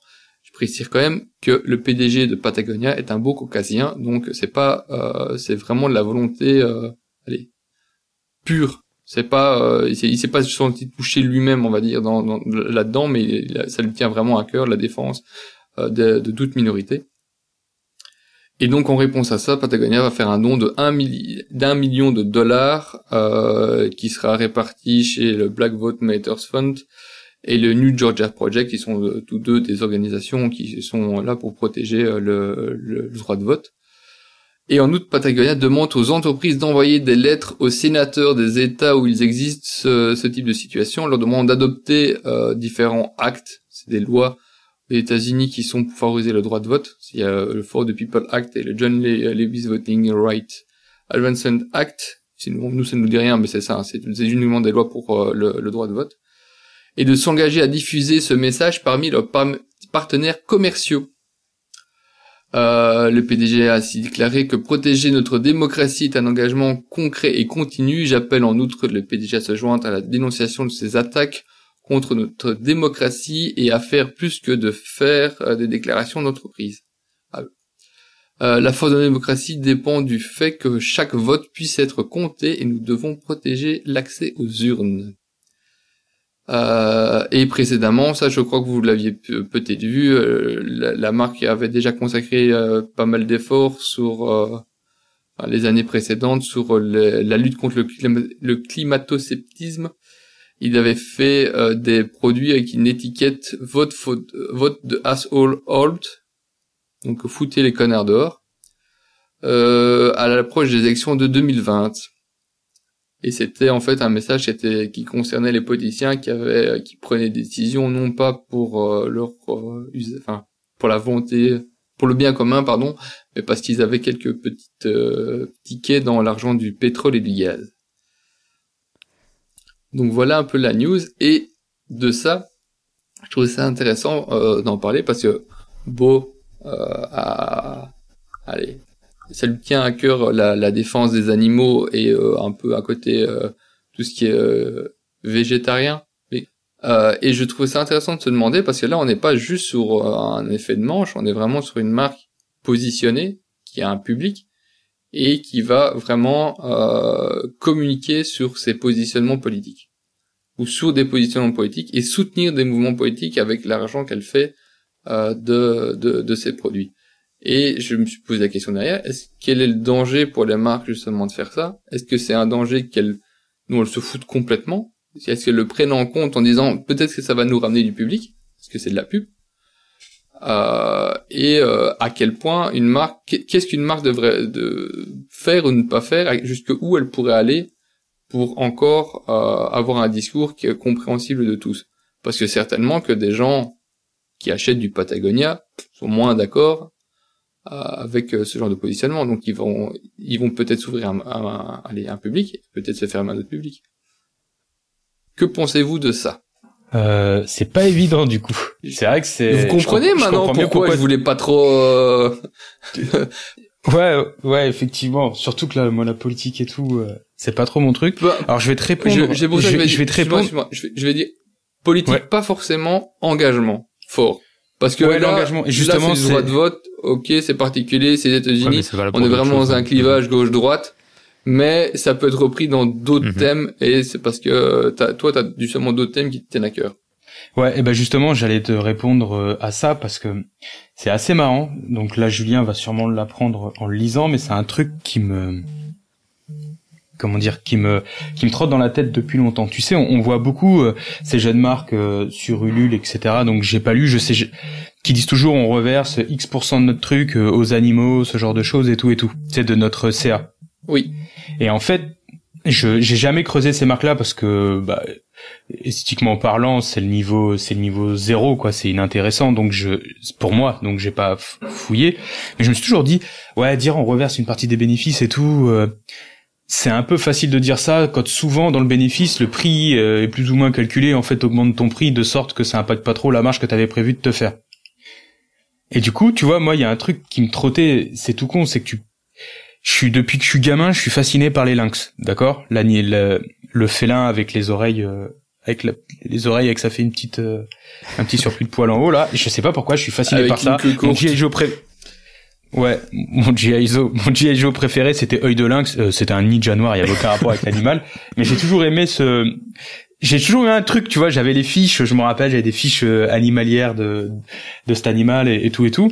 Et il y a y a y a quelques mois, je suis tombé sur une asso dont je connaissais pas l'existence, qui s'appelle Athéna et euh, qui s'occupe de la préservation de pas mal d'espèces dans le Jura, notamment des lynx, qui vivent bah, braconnage et tout le merdier par ces hommes qui auraient mérité de croiser le coronavirus plus tôt dans leur vie. Et euh, du coup, bah, je m'étais dit, moi, si je devais faire ça, tu vois, je, m'étais projeté, j'aimerais bien, mais vu qu'il y a Julien avec moi dans ma marque, c'est quelque chose que je pourrais pas faire comme ça euh, en un claquement de doigts. J'aurais aimé, tu vois, c'est-à-dire que mes clients les emmener dans mon engagement, mais euh, mais mais vraiment en séparant dans l'achat le prix le, dans l'achat, c'est-à-dire le prix du produit, moi la marge que je vais faire, et dire si tu veux acheter mes produits, faut que tu sois prêt à t'engager à donner tant. Tu vois, alors je sais pas si je suis clair, parce que c'est quelque chose dont j'avais jamais parlé, donc c'est peut-être un peu décousu. Mais en gros, je voulais pas que les... et du coup Patagonia, ça fait un peu penser à ça fait un peu penser à ça, mais d'une manière différente. C'est que ils s'en sont pas servis pour vendre des produits en disant on reverse une partie et tout et tout. Ils ont donné, on est d'accord qu'ils ont donné de l'argent de leur euh, de leur trésorerie pour défendre une cause. Justement ici, il y a les deux cas. Euh, il y a le premier cas où Patagonia précédemment avait fait euh, des étiquettes spéciales sur certains shorts. Euh, c'est donc je, disais foutez les connards dehors. Euh, voter pour foutre les connards dehors, pardon. Où là c'était du produit qui vendait, qui était brandé avec cette étiquette-là, et certainement que des gens l'ont acheté juste pour ça. Euh, je crois qu'une partie était reversée par la suite. Hein, c'était vraiment, euh, enfin, c'était pas juste acheter nos produits machin. C'était ils faisaient de la com dessus et après ils reversaient à des associations. Donc ça, c'était directement de l'acheteur qui allait donner son argent pour la cause entre guillemets qui était défendu. Et puis après, Patagonia qui a décidé, enfin le directeur euh, de, de, le CEO de Patagonia qui a décidé que bon les gars, euh, euh on, la marque euh, pas d'accord avec ça, on va donner de l'argent. Donc là c'est c'est enfin à la fin du processus, c'est leur bénéfice dans lequel ils vont puiser pour donner de l'argent. Ouais, donc et, bah du coup tu vois, moi je suis de plus en plus à, alors après, c'est à l'échelle d'une boîte aussi grande, c'est assez particulier. Donc, je, excuse-moi, je traduis juste à ce moment-là, l'acheteur n'a plus du tout d'impact. Enfin, il n'a pas d'impact direct. Il a un impact indirect au moment où il va acheter des produits chez Patagonia. Ouais, donc là, ouais, c'est différent. Parce que oui, moi, j'aurais tendance à aimer à rendre dans mon processus d'achat le s'il y a l'homme derrière, les, les hommes ou les femmes, c'était l'homme avec un grand H, derrière, ça pourrait me séduire. Tu vas me dire qu'il y a, il y a des causes que la marque défend au sens propre, c'est quelque chose qui pourrait me séduire, mais il faudrait vraiment pas que c'est la de près ou de loin euh, ça ressemble à quelque chose de marketing, tu vois, pour vendre ah, des produits. moi je peux te, tu vois, là... je peux te proposer, je vais, excuse-moi, je te laisse développer, mais après je peux te proposer comment faire euh, pour que ce soit pas euh, forcé entre guillemets. Ouais, donc du coup la Patagonia, le fait de donner de l'argent directement après, c'est donner de leur argent sans que ça ait eu un rapport avec des ventes de produits. Donc là, c'est vraiment de l'engagement pur et c'est une démarche entre guillemets. Je sais pas si elle est calculée. Je, enfin, ils calculent sûrement de voir si l'impact va pas être trop négatif. Mais là, clairement, ils l'ont pas fait pour vendre des produits. C'est quelque chose qu'ils défendent et ils savent très bien qu'ils vont se couper des gens en faisant ça. Oui. Enfin, moi, je, c'est ma question justement. Mais après, est-ce que est-ce que c'est vraiment étudié Est-ce que c'est étudié ou pas? Parce que Patagonia, ça fait des années, et des années qu'ils sont engagés pour des causes climatiques et autres. Hein. Ça, c'est pas du tout nouveau. Euh, et euh, c'est d'ailleurs pour ça qu'ils c'est une partie de leur réputation d'ailleurs. Hein. Euh, ils sont très, enfin, mais le côté droit de vote, c'est assez, c'est assez récent. Euh, et comme c'est, allez, je sais pas si c'est un effet euh, d'annonce ou quoi que ce soit, mais c'est une question qui se pose, il peut se poser du moins. Est-ce qu'ils ont réfléchi la chose ou qu'ils ont vraiment été en disant bon, nous on est, on, est affirmé dans, dans nos positionnements, on y va. Ouais, on sent qu'il y a un sentiment d'urgence sur ce sujet-là et moi, je trouve ça bien. En vrai, euh, j'imagine qu'il y a des pour et des contre, mais j'ai envie de voir que le pour là à chaud avec la, news que tu nous donnes, c'est que justement le politiquement correct et tout, il y en a un peu marre. Donner mon argent à des grosses boîtes. Euh, si je devais donner mon argent à des grosses boîtes, ce qui arrive très très rarement, je pense que je préférerais les donner à des marques qui font ça. Et je sais très bien qu'en faisant ça, elle va se fermer parce que quand tu pars en politique, moi je suis quelqu'un d'apolitique, mais euh, je sais que ça exacerbe les, passions et euh, et qu'un mec euh, qui partage pas les idées coupera net toute chose qui t'a même brûlé euh, ses maillots ça s'était passé avec les joueurs de foot tu, le, de foot US tu sais avec l'histoire euh, du mec qui avait pesé le genou à terre ou je sais plus trop quoi.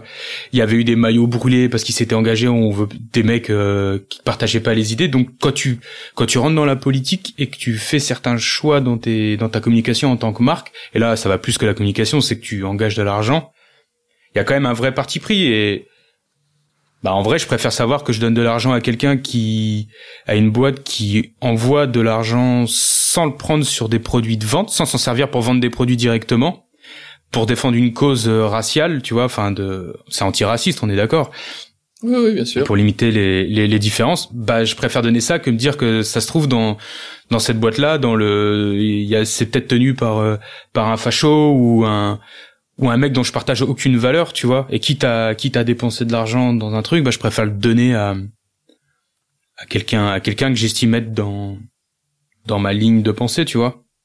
Mais est-ce que tu crois que c'est dangereux? Moi, hmm, bah Patagonia, je pense que vu que leur image est vachement liée déjà, comme tu l'as dit, à leurs engagements éthiques et tout, j'ai envie de dans ma tête, j'ai envie de me dire que la majorité de leurs clients Bon, il y a ceux qui suivent la, la hype et tout pour le logo, etc.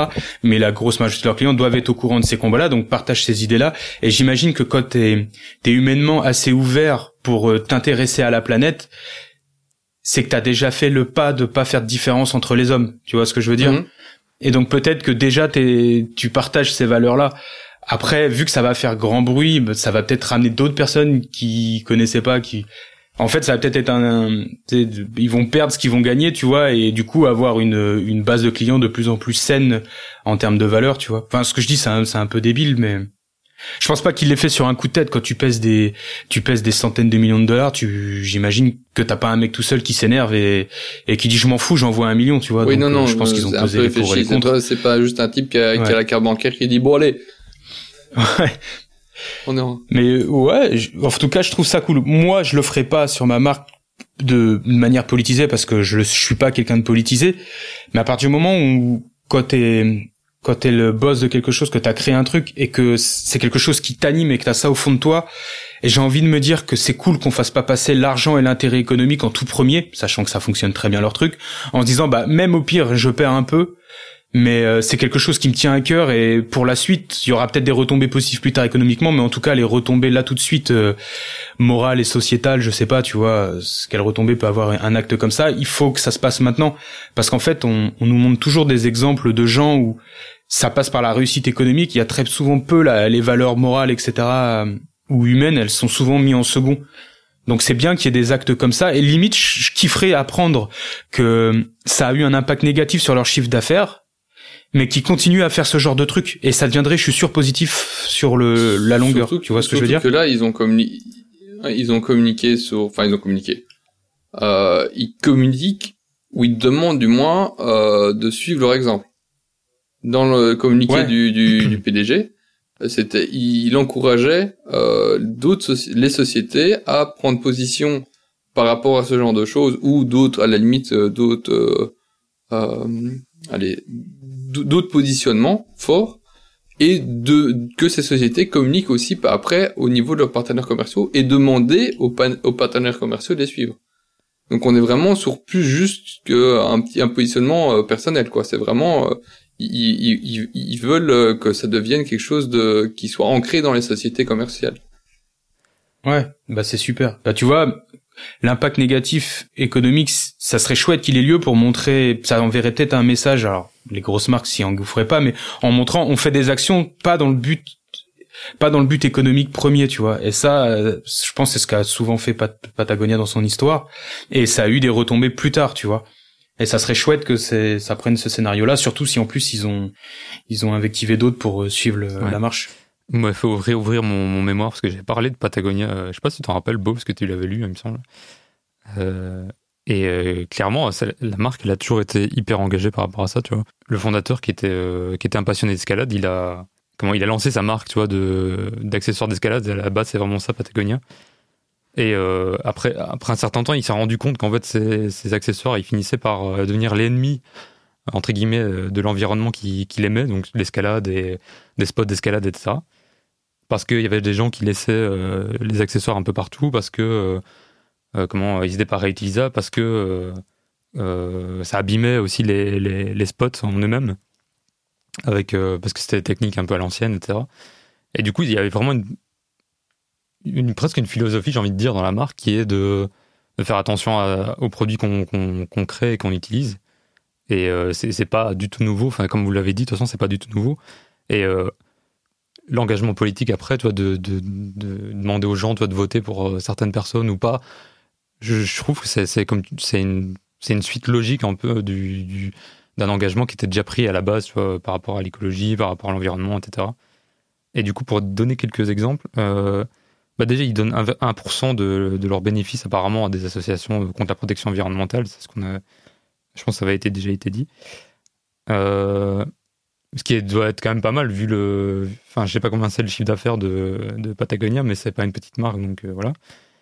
Bah, ils ont toujours eu cette idée de faire des produits durables, donc du coup euh, de limiter les déchets, de la récupération, parce qu'il y a pas mal de trucs recyclés, et aussi ils ont pas mal communiqué sur ça, sur la, réparation. Donc en fait, il y avait un encore une fois, c'est une marque, mais donc il y a, le côté aussi, euh, genre, on fait du business, mais je pense qu'il y a quand même un truc qui est sincère au fond, même si, euh, même si derrière il y a de l'argent. Ils ont fait un espèce de, de, projet où il y avait un camion en fait, qui circulait dans tous les États-Unis. Et l'idée, c'était de sensibiliser, les gens à, la fois sur la réparation et sur l'environnement. Et donc, euh, en gros, dans ce camion, il y avait des, machines pour réparer des, des, des, des, produits qui étaient encore utilisables, mais qui étaient simplement abîmés, par exemple. Euh, et donc du coup, bah, je trouvais ça sympa aussi que tu vois, ce genre de marque propose des services un peu différents, notamment de la réparation, euh, ce genre de choses. Et, euh, et voilà, c'était assez cool. Euh, je me demande s'ils n'ont pas fait d'ailleurs un, un espèce de de d'e-shop un peu de seconde main, mais je sais plus si c'est eux ou si c'est un autre. euh, J'essaie de retrouver si c'est une autre boîte qui a fait ça. En fait, en gros, ils font quoi de la réparation de de produits, etc. Et ils revendent ça, mais c'était assez assez sympa. Je retrouverai ça. Et un dernier exemple aussi pour montrer un peu le, côté engagement de, Patagonia. C'était le, notamment par des designs aussi, par exemple avec le Gup- Guppy Friend. Donc le Guppy Friend, c'est un sac de lavage en fait, euh, qui sert en fait à nettoyer euh, tout ce qui est produit, euh, tout ce qui est, euh, allez, euh, matière textile, mais, mais plastique, etc. Donc c'est-à-dire les vêtements synthétiques. Voilà, je retrouve, je retrouve les vêtements synthétiques. Et en gros, l'idée, bah, c'était d'utiliser un, filet qui capture une, bonne partie des particules, des micro-particules qui sont déversées dans les océans et qui en fait ont un impact énorme parce qu'en fait c'est un un fléau invisible et et voilà on sait même plus que du plastique du plastique euh, comment euh, entier physique euh, qu'on peut voir c'est beaucoup plus sur moi et du coup je trouvais ça hy- hyper intéressant tu vois, de proposer des alternatives un peu comme ça tu vois parce que dans Pata- Patagonia, il y a pas mal de, synthétiques, etc., qui est recyclé, mais qui, a quand même un impact. Et du coup, je trouvais ça intéressant de proposer des alternatives ou des produits qui peuvent compléter un peu leur gamme et euh, avoir aussi un impact euh, intéressant. Euh, Le, le sac, du coup, je mettrai une photo, c'est assez cool comme projet. Et, euh, et voilà, il y a pas mal de- d'initiatives comme ça. Et tu vois, c'est pas un seul, euh, c'est pas un seul truc, c'est un truc qui est réfléchi sur des années et qui et qui est pas nouveau et qui, euh, qui, qui, je pense, a une vraie, euh, une vraie base, comment euh, sincère. Enfin, c'est l'impression que j'ai en tout cas. Ah oui, euh, mais la, la, la question que j'ai envie de te poser, vas-y. euh, c'est toi, de si, enfin, tu, tu, tu, tu lances ta marque, est-ce que tu pourrais avoir ce genre de, si tu as vraiment des, des sujets qui te tiennent réellement à cœur, est-ce que tu pourrais intégrer ces sujets Bon, déjà, moi, à ta euh, marque je suis à une, échelle tellement petite que ma marque, c'est moi en fait. Enfin, Non mais on s'en fout, c'est pas, c'est pas une question. Vraiment, c'est- c'est pas une question d'échelle. Enfin, ma, ma question n'a- pas vraiment de, de rapport avec l'échelle. Évidemment, plus euh, non, mais ce que je voulais dire, plus c'est que, l'échelle est grande. ce que je voulais dire, c'est que ma marque et moi, c'est la même chose. Donc du coup, je dissocie pas forcément. euh, j'ai pas l'idée forcément de dissocier euh, oui, mais engagements, tu oui, sur. euh, oui, mais est-ce que- tu pourrais euh, push des engagements, des engagements via ta marque? Je, je, je pense, ouais. Ce serait pas impossible, non? Bah oui, voilà. Mais c'était ma- c'était Non, ma non, mais question. parce que justement, c'est ce que je voulais dire. C'est que j'ai j'ai pas l'impression que mon projet soit différent de ce que j'ai envie de, de partager en tant que en tant que personne, tu vois. Oui, mais t'as toujours la... Ouais, t'as- évidemment, une, le- une, une, pers- une, Vas-y, vas-y. Une personne a toujours une part euh, publique et une part euh, Oui, privée. oui, c'est vrai, mais bon, après, moi, je me considère pas comme une marque, une grande marque avec une image euh, contrôlée, tu vois. Je, je veux que ça reste naturel. Je, je- L'idée, c'est que, je. bah, déjà que je, veux vendre très peu de pièces, donc j'aimerais bien connaître un peu les gens à qui je les vends, tu vois. Et, et du coup, si, tu, si tu adhères au projet, tu adhères aussi un peu à ma philosophie à ce que je, ce que j'imagine, tu vois. C'est, enfin, pour moi, ça me paraît pas être un truc dissocié, tu vois ce que je veux dire. C'est. Oui, oui, je comprends, mais euh, je trouve euh, justement assez intéressant euh, de, de, de, de- moi je trouve ça intéressant de- d'en- d'entendre ta réponse. Et la question alors qui va découler, est-ce que là-dedans tu vas te préoccuper ou pas de, de ce que les autres pourraient penser de ça, ou tu juste dis soit ils adhèrent, soit ils adhèrent pas, et puis tant pis. Et J'ai, j'ai, bah, c'est bien, je me pose beaucoup de questions, etc. Mais sur ça, je, je, je suis assez engagé dans le sens où je, je me dis que je veux pas vendre un volume énorme. Et du coup, je, tant pis, s'il y a des gens qui sont pas intéressés, ils passeront à côté Ok. et, ils- et ils iront voir ailleurs. C'est, c'est pas très grave, c'est comme ça. Et je pense quand même que dans tout ça, il y aura quand même des gens qui vont, qui vont être inspirés ou qui vont sentir quelque chose et qui, qui vont raisonner avec ça et que voilà, ce sera suffisant que pour, euh, que pour lancer le projet. Enfin, c'est, l'idée que j'en ai, mais après, j'espère que ça, ça fonctionnera, tu vois. Mais voilà. je sais pas si ça répond à ta question. oui, je suis même très content de ta réponse. À la limite, je m'attendais pas à ça. Euh, J'aurais plus, mais de manière générale, parce que euh, moi, moi, enfin moi, je, je, je, je, je n'ai pas de marque et je me suis jamais projeté là-dedans. Mais j'aurais peut-être tendance à justement faire une part, même si je voudrais intégrer beaucoup de moi-même dans dans une marque, j'aurais tendance à garder ce genre de partie assez euh, dissociée. Mm. Mais après, l'idée, Mais c'est, pour- pas de mais pas communiquer pour- que comme mais ça, pas tu vois, pour mais, cacher euh, des choses, hein. Je comprends ce que tu veux dire.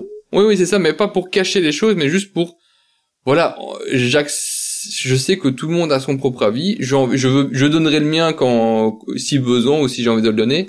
Mais j'ai pas envie de commencer à devenir un militant de ceci ou cela, sauf si vraiment ça me tient réellement, réellement à cœur et que ma démarche est, euh, est intégrée à, à mon projet.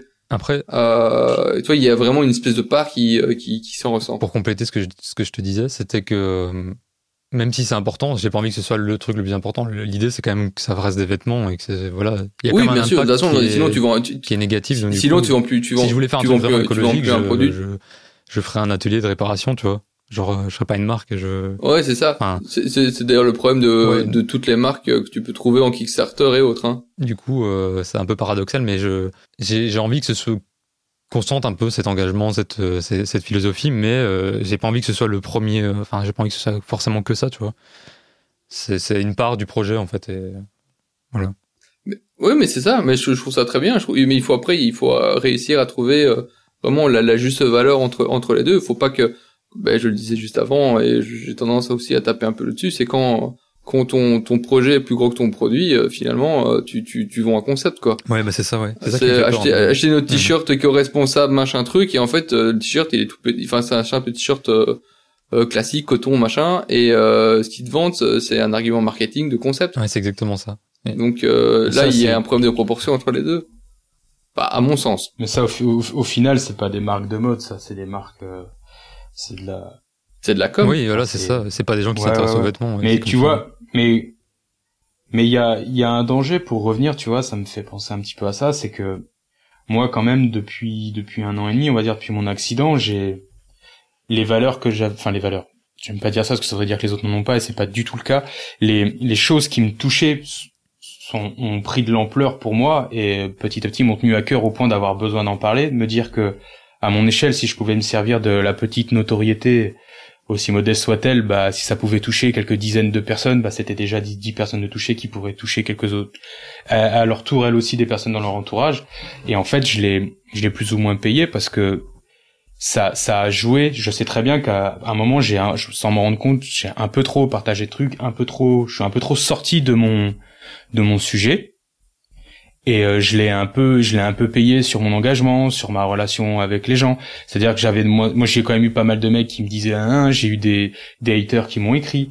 Et euh, récemment j'ai j'ai quelqu'un de mon entourage qui avait un compte à 55k par exemple sur Instagram qui luttait de plus en plus contre la chasse et tout, sauf que c'était une nana, elle s'est fait prendre à partie par euh, sûrement des groupes Twitter de de chasseurs euh, souvent hommes, on va dire ça comme ça, et ils ont fait en sorte euh, qu'elle se fasse euh, ban son compte, à la signaler à tout bout de champ, et elle s'est fait sauter son compte Insta de manière unilatérale. Mais c'est clair que c'est un problème qui est. Donc en fait, vas-y, vas-y, je te laisse terminer. En, en tant que en, en tant que marque, là, on parle de en tant que personnalité, mais au final, ton nom devient une marque. Quand sur Instagram, ça te permet de vivre et de faire des choses. Et euh, ça, ça devient un peu pareil. Tenir des engagements, c'est t'as le coût financier de ce que tu peux donner, de ce que tu fais, mais t'as aussi euh, c'est une prise de risque. Et moi, je sais que ça. Aujourd'hui, j'en parle moins et inconsciemment, c'est parce que je me dis bah, peut-être que je me suis trop éloigné de mon sujet et euh, et j'arrête. Bah si les gens si les gens s'en tapent de savoir que que ce qu'ils mangent, bah c'est c'est des horreurs au quotidien et que il y a des millions d'animaux qui sont qui sont considérés comme de comme des carottes et ils soufflent le martyr et que même eux injectent bouffent de la merde et ça impactera leur santé. Bah, bah c'était peut-être pas mon rôle en fait et ou du moins pas comme ça j'ai pas trouvé le, le, bon axe et j'en parle plus tu vois. Ouais, c'est clair. Et euh, ou très très peu. Alors que et je, moi c'est pour ça que je trouve que Patagonia c'est hyper chouette même si j'imagine que ça a été plus calculé que justement que c'était pas une montée de sang de partager une vidéo quand il y a un truc qui nous outre, mais vraiment quelque chose de calculé avec une prise de position et, et de d'utiliser à bon escient sa notoriété. Mais je trouve ça hyper bien, hyper bien qu'ils le font. Et là, le voilà, j'espère que ça leur portera pas plus préjudice que ça et que ça. En vrai, je pense que ça se porte bien Patagonia. Je.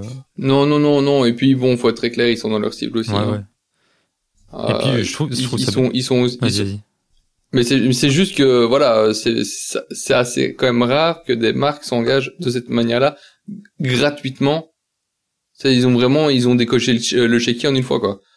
Euh, sur ce genre de, de thème et euh, Patagonia et pour le coup, ici on parle vraiment de, de, de problèmes raciaux euh, principalement en Géorgie par rapport à la population euh, euh, afro-américaine. Patagonia, ils ont pas une, une image d'afro-américain. Ouais.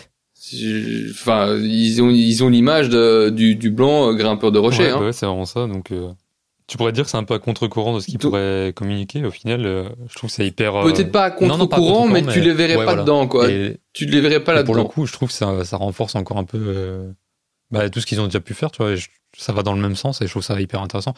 Ça fait plaisir à voir de ce genre d'engagement par, par certaines marques et tout. Et je, ça pourrait être bien d'en voir peut-être un peu plus, mais après, c'est toujours le, comme on dit, le risque de de perdre une partie de, ce- de son marché Bah, euh, te ouais, faire, enfin, te, te faire cramer euh, quand, quand- par une marque Bon, qui est moi plus j'aime bien taquiner Nike, hein, même, si euh, d'un certain côté j'aime j'aime beaucoup Nike, j'aime pas les dérives qui qui qui enfin qui a qui a derrière. Mais une marque de cette taille-là, si elle prend n'importe quelle décision, ça doit être calculé au millimètre de poil de cul près parce que sinon ouais le risque c'est quoi? C'est d'avoir euh, des, trucs brûlés, enfin tes enseignes qui euh, vandaliser etc. Si ça plaît pas à une partie de population un peu trop un, un, un peu trop chaude, que ce soit d'un d'un cran ou l'autre du euh, de, l'échiquier politique, hein. ou pas même pas politique, mais euh, t'as as toujours des, des hardcore dans, dans, tous les domaines. Et euh, à certains moments, tu dois faire quand même un peu gaffe de ce qui se passe, parce que derrière une marque, c'est pas juste du pognon et un compte en banque, c'est des employés, euh, c'est des fournisseurs, c'est des collaborateurs, etc. Il faut les protéger aussi eux dans, dans ce que tu fais. Donc, euh, ben, bon là, parce qu'on parle de grosses grosses marques. Hein. Moi, après, votre- la question, euh, je l'ai posée à votre à votre échelle aussi. Mais euh, c'est c'est c'est c'est pas euh, allez, c'est pas innocent non plus quand tu prends des décisions. C'est c'est pensé. C'est clair. Parce qu'il y a un risque, hein, je veux dire, euh, à côté de ça, enfin, dans- niveau com, euh, Ikea qui qui va qui va faire euh, des des tissus de canapé euh, recyclés, euh, le risque il est zéro. Au pire, on s'en fout. Ouais, voilà, c'est ça. Au pire, les gens passent à côté, mais il n'y a pas d'engagement euh, aussi fort, tu vois. donc, Non, euh, non, il y a aucun risque financier, Mhm. il y a aucun risque financier derrière. Au pire, ils ont, ils ont raté une campagne et puis c'est tout. Euh, mais il y aura, il y a jamais personne qui va aller bâcher la, euh, un, un Ikea parce que, euh, on nous dit, ils vont des, ils vendent du tissu recyclé, ces enfoirés. Ouais, je comprends. Non, mais c'est c'est hyper vaste comme débat, c'est hyper intéressant, mais euh, Ah, j'avais dit ouais. que c'était, très compliqué. c'était compliqué, tu peux aller loin, mais euh, je trouvais ça intéressant de voir, d'avoir votre avis à, à votre, euh, allez, à votre taille, à votre image euh, là-dessus. Et donc voilà, j'ai fini avec, euh, sauf si vous voulez aller plus loin euh, dans, dans un sujet, mais j'en ai fini avec, avec l'actu. je, je t'avoue que je sais pas trop quoi rajouter, mais j'ai dit un peu ce que je pensais. Non, non, c'est top. ouais, C'était intéressant en tout cas. euh, Ah oui, si, je, je, intéressant. je vais te donner, euh, je te disais que je, je pouvais te donner euh, une solution pour Ah faire oui, c'est vrai, participer des gens à un projet sans que ce soit directement impactant pour, euh, enfin, financièrement pour eux. Euh, et j'ai découvert en achetant une paire de baskets, euh, c'est que de plus en plus de marques proposent quand tu quand tu fais, euh, quand, enfin quand quand tu, quand tu commandes, de, t'envoyer via une box recyclée en rajoutant un montant euh, en plus de 2, 3, 4, 5 euros suivant ce que c'est. Ben, c'est comme ça que tu peux faire. Simplement, tu dis si vous voulez euh, soutenir tel ou tel projet, euh, cliquez en plus et tu rajoutes des frais. Je pensais que tu allais parler des, des dons, parce que tu as aussi ça maintenant. Des fois, t'as des, à la fin de ta commande, tu peux genre donner 1, 2 euros, 3 euros, enfin ce que tu veux. un- Mais c'est le même principe, hein. C'est le même, c'est le même c'est le délire, même ouais. principe. Mais c'est juste que là, tu vois, là, là, c'est parce que j'ai vu que la com était, enfin, la com, le, quand on disait, c'était pas juste box recyclé, hein. C'était, t'avais tout un, allez, tu pouvais cliquer, tu pouvais, t'avais un pop-up avec qui t'expliquait euh, vers quel engagement il, enfin, il proposait de soutenir, etc. Mais euh, c'est, je trouvais ça intéressant parce que, enfin, là, c'est pas le coup, t'es obligé d'envoyer la paire, toi. T'as pas vraiment le choix. Et euh, il donnait la, il donnait la possibilité de passer par un carton classique ou euh, passer par un, un carton recyclé. Et c'était vraiment une initiative personnelle de le faire, qui avait un coût évidemment, mais c'était une, qui était pas un peu un coup de fou, mais qui était une initiative personnelle qu'on laissait à l'acheteur. Ouais, Et plutôt qu'intégrer directement un coût, après c'est un choix, hein, à, en disant soutenez-nous en achetant nos produits et euh, vous n'avez pas le choix de nous soutenir, mais euh, votre engagement est encore plus fort parce que voilà, ben c'est le- l'engagement il est à la fin, il est, il est, on, on le- on laisse le choix, il n'est pas fermé. ouais, ça laisse des possibilités. C'est pas mal non plus, en vrai. c'est- un choix plus safe. Je crois pas que l'un ou l'autre, C'est un choix plus safe. c'est un ouais. choix qui est plus safe, euh, l'autre est plus fort. Ouais, voilà, ça dépend ce que tu recherches. Mais les Après, deux, les euh, deux, les deux se valent. C'est, c'est, si, si mais du moins, euh, si t'as envie de, de, de, de, push euh, une cause euh, ou un- enfin quelque, une, une action, Mhm. T'as as ces possibilités qui existent soit directement, soit indirectement, soit directement via un produit, soit indirectement via euh, un don euh, que tu fais euh, à la fin de ton achat. En, vrai, je trouve que c'est intéressant aussi comme alternative parce que t'es peut-être un peu moins dans le, je dis un mot fort, mais qui est pas vraiment dans le forcing, tu vois. Et du coup, peut-être que indirectement, tu peux peut-être convaincre plus de gens, tu vois. Je sais pas. Mais c'est intéressant de d'y penser parce que ça, ça peut être aussi une solution, tu pour sensibiliser des gens, mais à plus doucement entre guillemets enfin tu vois oui c'est c'est plus un effet de com hein c'est enfin pour le coup tu, tu peux le découvrir à la fin ou tu peux l'intégrer à certains moments aussi dans, dans ta communication mais c'est pas un truc euh, voilà qui, qui qui va faire que ton produit euh, va prendre une autre dimension à mhm, cause de ça. Yes. Bon ben est-ce qu'on est-ce qu'on a tout dit ou euh, on passe à la suite? Passons à la suite. Est-ce qu'on a toujours beau? Oui oui je suis là on passe à la suite. Bon ben je vous avais dit au début que j'avais mis ma Ma touche d'avocat, il va falloir l'utiliser maintenant. T'as plus belle t'as mis ta plus belle défense? Non, je crois pas parce que vous m'avez pris un peu dépourvu, donc du coup, on va essayer de bricoler quelque chose.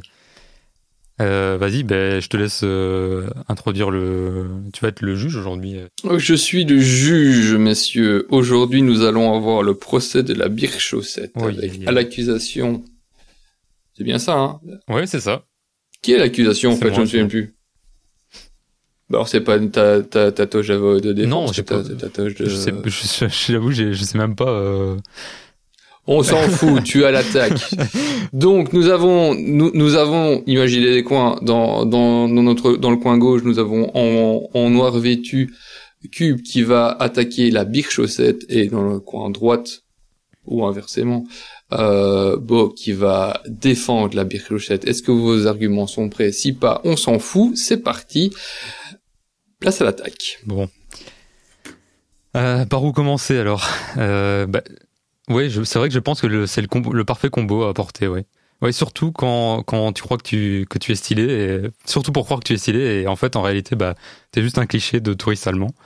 Et, euh, voilà, donc euh, j'entends déjà le oui, mais c'est plus noble que ça, etc.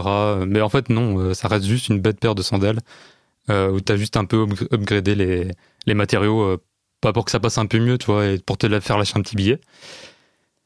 Euh, Est-ce que c'est pas juste encore une mode lancée euh, bah, par un Instagrammeur et euh, qui ne durera pas et voilà au final euh, qu'est-ce que sera la quelle sera la prochaine folie? Je sais pas moi un collier tressé recyclé avec des vieux vêtements. Bah il faut à un il faut arrêter d'endoctriner de, les gens et voilà de, de nous raconter n'importe quoi. Très bien. Alors on commence déjà par un peu de xénophobie en se moquant de, son voisin allemand. Sachant que tu es belge, je crois que tes amis hollandais sont aussi amateurs de sandales chaussettes. En fait, je pense, Cube, tu es le visage aujourd'hui de milliers, centaines de milliers de Français et sûrement de francophones qui aiment se moquer de ce style, alors que quand moi je les regarde, je vois le néant, en plus souvent de l'inconfort. On va remettre dans le contexte. La bière chaussette, c'est quoi? Effectivement, si comme aujourd'hui, il flotte, tu sors en bière chaussette parce que c'est l'été et que t'es en vacances et que tu veux être bien, d'accord, c'est peut c'est laid et c'est vite moche. Mais un peu comme tout, et euh, tu as parlé d'élitisme de mode, Instagrammeur, etc. Il y a forcément un mauvais côté, c'est parfois forcé et je le, je le concède. Cependant, à chaque style, à chaque vêtement son usage, et je pense sincèrement que porter la bière chaussette de manière réfléchie, dans le bon contexte, c'est un, c'est un alliage de confort et de style. Voilà. L'attaque sur Borali, je ne vais pas la relever.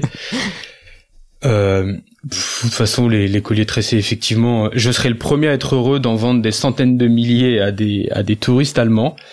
Donc, euh, je pensais pas que ce, ce, cette xénophobie latente était présente en Belgique. Donc, c'est vrai que je suis un peu décontenancé. Je je m'attendais à autre chose. Et j'ai envie de dire, euh, qu'est-ce que tu portes quand tu as besoin, quand tu as par exemple porté des desert boots Mirmin qui t'ont flingué les pieds, quand tu as besoin d'être bien, qu'est-ce que tu portes quand t'es es chez toi ou dans ton entourage, dans ton entourage propre? Que portes-tu? Dis-moi tout cube. Dites-moi que portent les les anti birk chaussettes quand ils ont besoin d'être euh, de faire une petite course rapide, qu'ils ont pas envie d'enfiler leurs euh, boots euh, 8, 8 trous. Euh, enfin, c'est bizarre à dire ça en français. Dis-moi, que portes-tu ah bah, que, que portez-vous Que portez-vous Vous les, les allergiques à la bière chaussette? Donc, donc, donc, donc, nous avons apparemment la défense qui a des qui a des, des, des demandes particulières. Alors quelles sont vos demandes? Quel est l'habillement de du, du sueur cube quand il veut se mettre euh, à la bien chez lui? La bien chez moi, bah, tout simplement chaussettes. J'ai pas besoin d'avoir une paire de, de pour, pour me sentir bien. Euh, et sinon, pour sortir, bah, juste une paire de sneakers, hein, ça fait très bien le taf. Et euh, c'est loin d'être moche et moins loin d'être inconfortable, comme tu peux sous-entendre. Euh, je pense notamment à une paire de New Balance, des 1500 par exemple, qui sont hyper confortables et que je porte très souvent. Alors tu parles d'usage, mais au final personne ne sait qu'est-ce que c'est que cette chose finalement? En fait, euh, c'est une paire pour l'intérieur, c'est une paire pour l'extérieur. Même toi, tu sais plus quand tu dois la porter, donc tu as envie de la mettre partout et ouais, tu me dis que c'est pratique, mais en fait c'est pas si pratique que ça parce qu'à l'intérieur, finalement, tu ramènes toutes les crasses de l'extérieur parce que tu vas avec dehors, et à l'extérieur, tu subis euh, tous les intempéries, donc tu pries pour qu'il n'y ait pas de pluie. Euh, autant te dire que tu ferais pas long feu ici en Belgique, tu vois par exemple.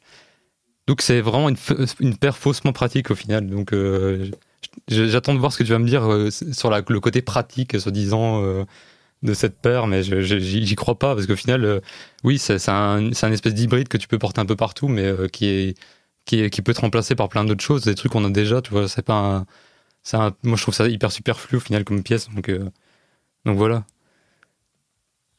L'argument crasseux Alors. a été avancé. J'attends la réponse là-dessus. Je vous écoute. L'argument crasseux euh, est mérité de par j'ai manqué de précision. Quand je dis chez toi, c'est que j'étais dans l'optique d'un chez toi avec jardin. Ou quand tu sors de l'intérieur, effectivement, plutôt que d'enfiler une paire de chaussures, tu vas enfiler une paire de birques. C'était plus comme ça chez moi. Je suis comme toi, je suis en chaussettes, je ne porte pas mes birques à l'intérieur. Surtout si elles ont connu l'extérieur. Donc effectivement, je comprends, c'était peut-être une petite erreur de ma part. Peut-être que certains le font, et là, t'as le droit de les fustiger. Ensuite, je disais pas que les sneakers n'étaient pas confortables. Mais il y a un moment où t'as envie d'avoir un petit peu tes pieds à l'air. Le, la liberté que t'as quand t'es en chaussettes chez toi, eh ben, tu vas retrouver la même liberté en étant en birque dehors. C'est-à-dire que le confort que t'as en intérieur en chaussettes, c'est bien que tu m'en aies parlé, bah, t'as peut-être pas envie de le quitter le moment de- en allant dans le jardin, en allant acheter du pain, euh, en allant te balader, et tu retrouves ce confort, comme ça, en birque chaussettes. Tu vois ou pas? Et donc, du coup, tu vas pas le, il faut, et c'est la rapidité, c'est hop, j'ai, une j'ai un petit truc à faire dans le jardin, je sais pas, euh, sortir ton chien, euh, aller étendre le linge, une connerie comme ça, tu vois, euh, ou, descendre les poubelles si t'es si t'es en, en appartement. T'enfiles les birques, euh, on est sur un temps de un temps d'enfilage de 10 secondes, plus rapide qu'un lapin en coït. Tu peux tu peux voilà, c'est rapide. Alors que des, mettre TNB, refaire les lacets TNB, non, c'est, bah c'est un petit peu plus long. Donc le superflu peut-être. Mais tu portes des vêtements qui coûtent très cher pour le kiff et le style, qui sont tous superflus, moi aussi. Donc au final, le superflu, j'ai du mal à le comprendre. Donc c'est simplement un kiff quand on aime le, le vêtement de se dire bah j'ai j'ai ma paire de chill que je peux mettre avec des chaussettes. Tu peux aussi faire un petit peu de création stylistique autour et être un peu moins moche que si tu sortais une paire de, de crocs. Bon là je vais me faire fustiger par les jeunes modeux parce que la croque est devenue moderne. La, la croque c'est la nouvelle birque, c'est-à-dire que Cube t'es encore en 2000 en fait. T'es dans le passé, tu, tu dois me parler d'un iPhone 3 parce qu'en fait le débat ça y est il, s'est dépassé, c'est admis, c'est admis, il faut faire avec, tu vois. Maintenant le, nouvel enjeu, offusque-toi contre le, la croque. Mais la birque, c'est passé. Il y a, y a des belles matières. En plus, c'est une boîte plutôt saine dans sa création. Donc euh, allons-y. Et puis il y a un lien avec la culture japonaise. Toi qui adores ça, on peut retrouver un petit peu ce côté grosse chaussettes. Effectivement, si tu mets les, les premières chaussettes venues un peu trop fines où on voit ton ongle mal coupé au travers, oui, euh, c'est ni esthétique ni pratique. En plus d'être superflu, mais je pense qu'on peut on peut mettre du beau dans tout ce qu'on fait et on peut mettre l'esthétisme peut être au centre de tout ce qu'on fait dans la vie, tu vois. Et euh, la birque, elle, elle a ce truc. On peut, on peut arriver à sublimer le truc, même quand on sort ses poubelles, plutôt que mettre euh, sa paire de Air Max un peu pourrie, on les met en claquette en écrasant le, le talon dessus, tu vois. Bah, je pense qu'on peut, on peut mettre du beau dans tout. Et si ça peut emmerder les coincés du style, ceux qui en sont encore à nous dire que s'habiller large c'est moche, que faire ci c'est moche, que porter des colliers ça fait hippie, que porter une noragi ça fait, euh, ça fait, on, on travaille c'est, c'est, ah je vais arriver à le dire, je, sushi shop, voilà toutes ces choses. Bah si si ça peut les emmerder, eh ben je suis ravi de les emmerder parce que ces gens-là, si on les écoutait, euh, la société elle avancerait toujours dans un sens dans lequel j'aurais encore plus de mal euh, à suivre le courant. Donc, euh, soit, eh ben moi, j'en- j'en- J'ennuie, parce que nous sommes devant un tribunal, je ne veux pas faire un outrage à la cour. J'ennuie les bien-pensants, ceux qui ont besoin de toujours dénigrer l'autre, je les ennuie. Je, je sais, d'autant plus que je sais que celui qui me dit, bon, pas toi ce soir, Cube, parce que t'es avocat et c'est aussi ton métier de prendre la défense du client, t'es payé pour ça.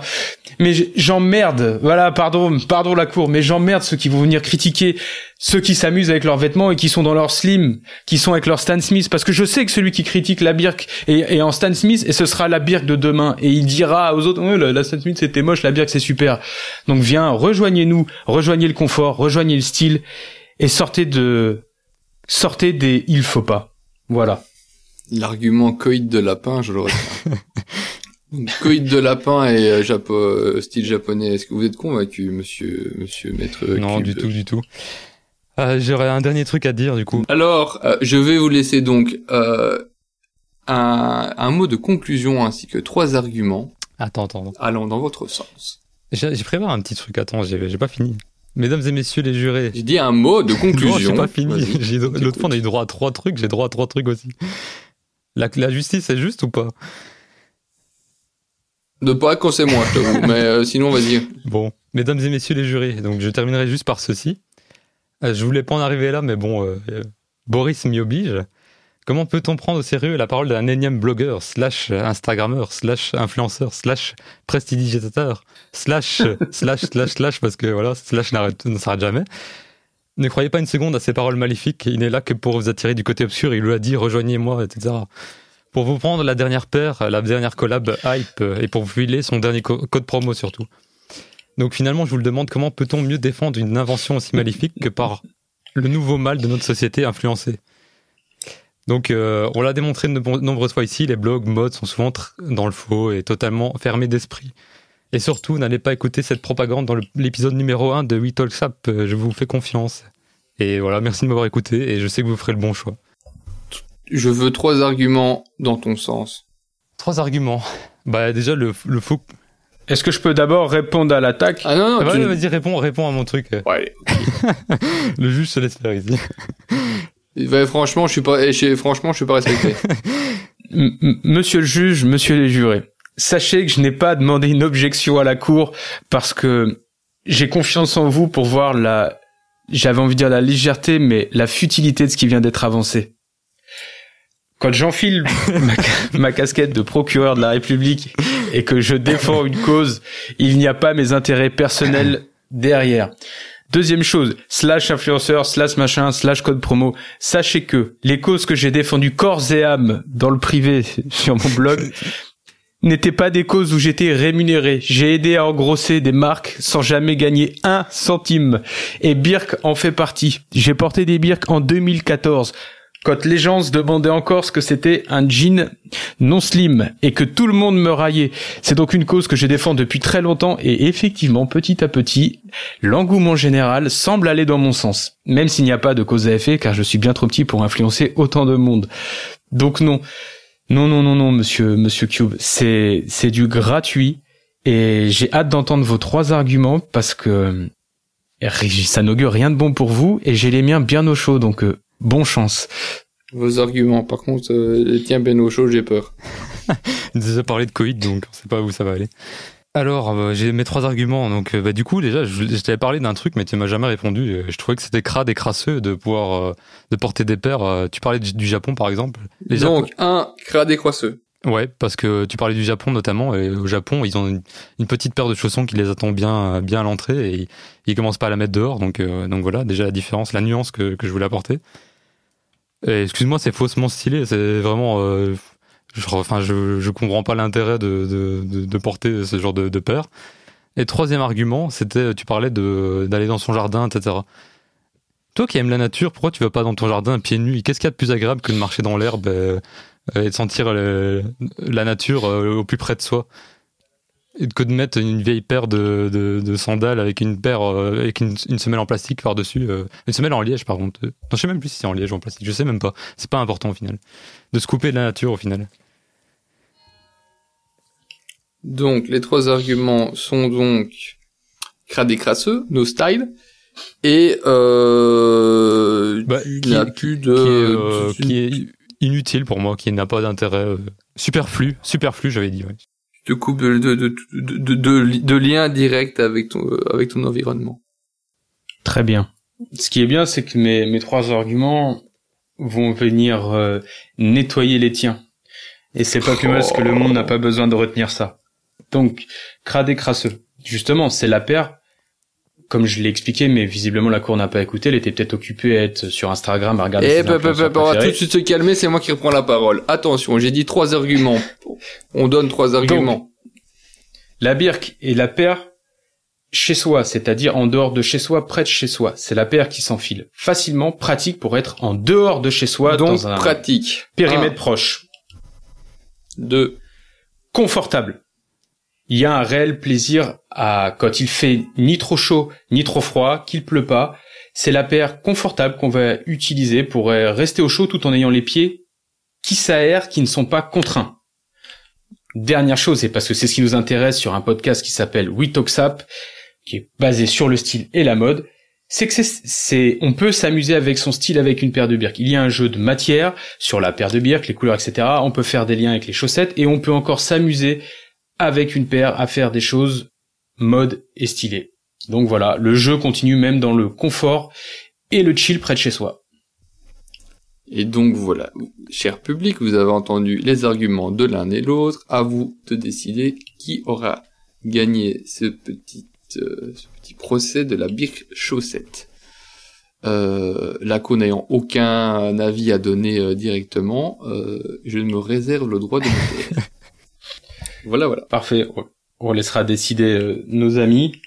C'est pas facile en fait hein, de Non, défendre la birque chaussette, hein, je vous avoue. Pas si simple. il y a- il y a- Ouais, surtout qu'on a royalement décidé il y a au début de l'enregistrement ce qu'on allait euh, quel quel Ouais. serait le sujet? Non, mais comme on nous a demandé de débriefer après rapidement, parce qu'on a quand même sur quasiment deux heures d'enregistrement, euh, moi je comprends les gens qui ne l'aiment pas. En fait, ce, que- c'est souvent, c'est vrai que c'est souvent moche, mais faut remettre dans le contexte en fait. Et euh, bah, après c'est une redite avec le, c'est une redite un petit peu. Mais par exemple, dans le contexte actuel où on est au mois de mai, euh, quand il pleut pas, mais qu'il fait moche un peu comme en ce moment, bah moi je sors de chez moi en birque chaussette, je vais acheter mes trucs et tout, et je laisse les birques à l'entrée de mon appartement. Mais quand je vais descendre des poubelles, je suis en bière chaussette. En fait, je m'emmerde pas. On va dire que la bière chaussette, c'est l'équivalent de la Van Slip-on, si tu veux. Tu vois, Ouais. dans l'usage, tu, tu peux, mais en un peu plus confortable quand même, et que tu peux porter euh, pieds nus quand il fait un peu plus chaud. Là où la Van Slip-on, porter pieds nus, oui, c'est euh, peut-être toute la journée, faut avoir euh, confiance en, en ses pieds, etc. Mais euh, du coup, ouais, c'est c'est simplement de mettre un peu un peu d'esthétisme dans dans un truc pour vraiment de chill. Et euh, comme souvent, le mec qui sera qui aura une dégaine de merde en birk chaussette, souvent c'est c'est Oui, je dis merde qui sera pas très stylé. Clair. Il l'est souvent, il l'est souvent aussi, même avec autre chose en fait. Sans, sans jugement, c'est soit qu'il s'en fout, soit euh, bah voilà qu'il a des goûts qui vont pas dans le nôtre, dans, dans le sens des nôtres. Mais j'étais d'accord avec tes arguments en soi. C'est c'est un peu superflu et effectivement pour sortir les poubelles ou aller acheter du pain, il y a pas forcément besoin de s'acheter une paire de birques. Mais euh, mais c'est vrai que c'est pratique et puis pour se balader euh, une fois que t'enlèves les chaussettes euh, à la plage, se balade même dans la nature, tu vois. Enfin moi j'ai les pieds assez fragiles, tu vois. Tu, autant les pieds dans l'herbe et tout, c'est cool. Mais dès que tu me mets des cailloux, je, je, je, je suis devant un champ de mine. Tu, me- tu me vois, je marche à deux à l'heure parce que j'ai la plante des pieds, de, j'ai une plante de pied de fragile et euh, donc c'est c'est quand même pratique euh, et je trouve pas ça moche. C'est vrai que je me suis habitué à, je Non, trouve ça esthétique. En vrai, je dis ça, mais mais je commence à apprécier, donc euh, c'était plus de la mauvaise foi qu'autre chose. J'ai- J'aime bien la notion de besoin que tu nous as avancé. Je crois qu'on a besoin de rien en fait, de, de, de, de nos vies. Non, euh, non, je sais, ouais, je sais. mais bon, autant jouer la mauvaise foi jusqu'au bout, donc euh, déjà dans un podcast de, de fringues, de, de parler de ça, enfin c'est.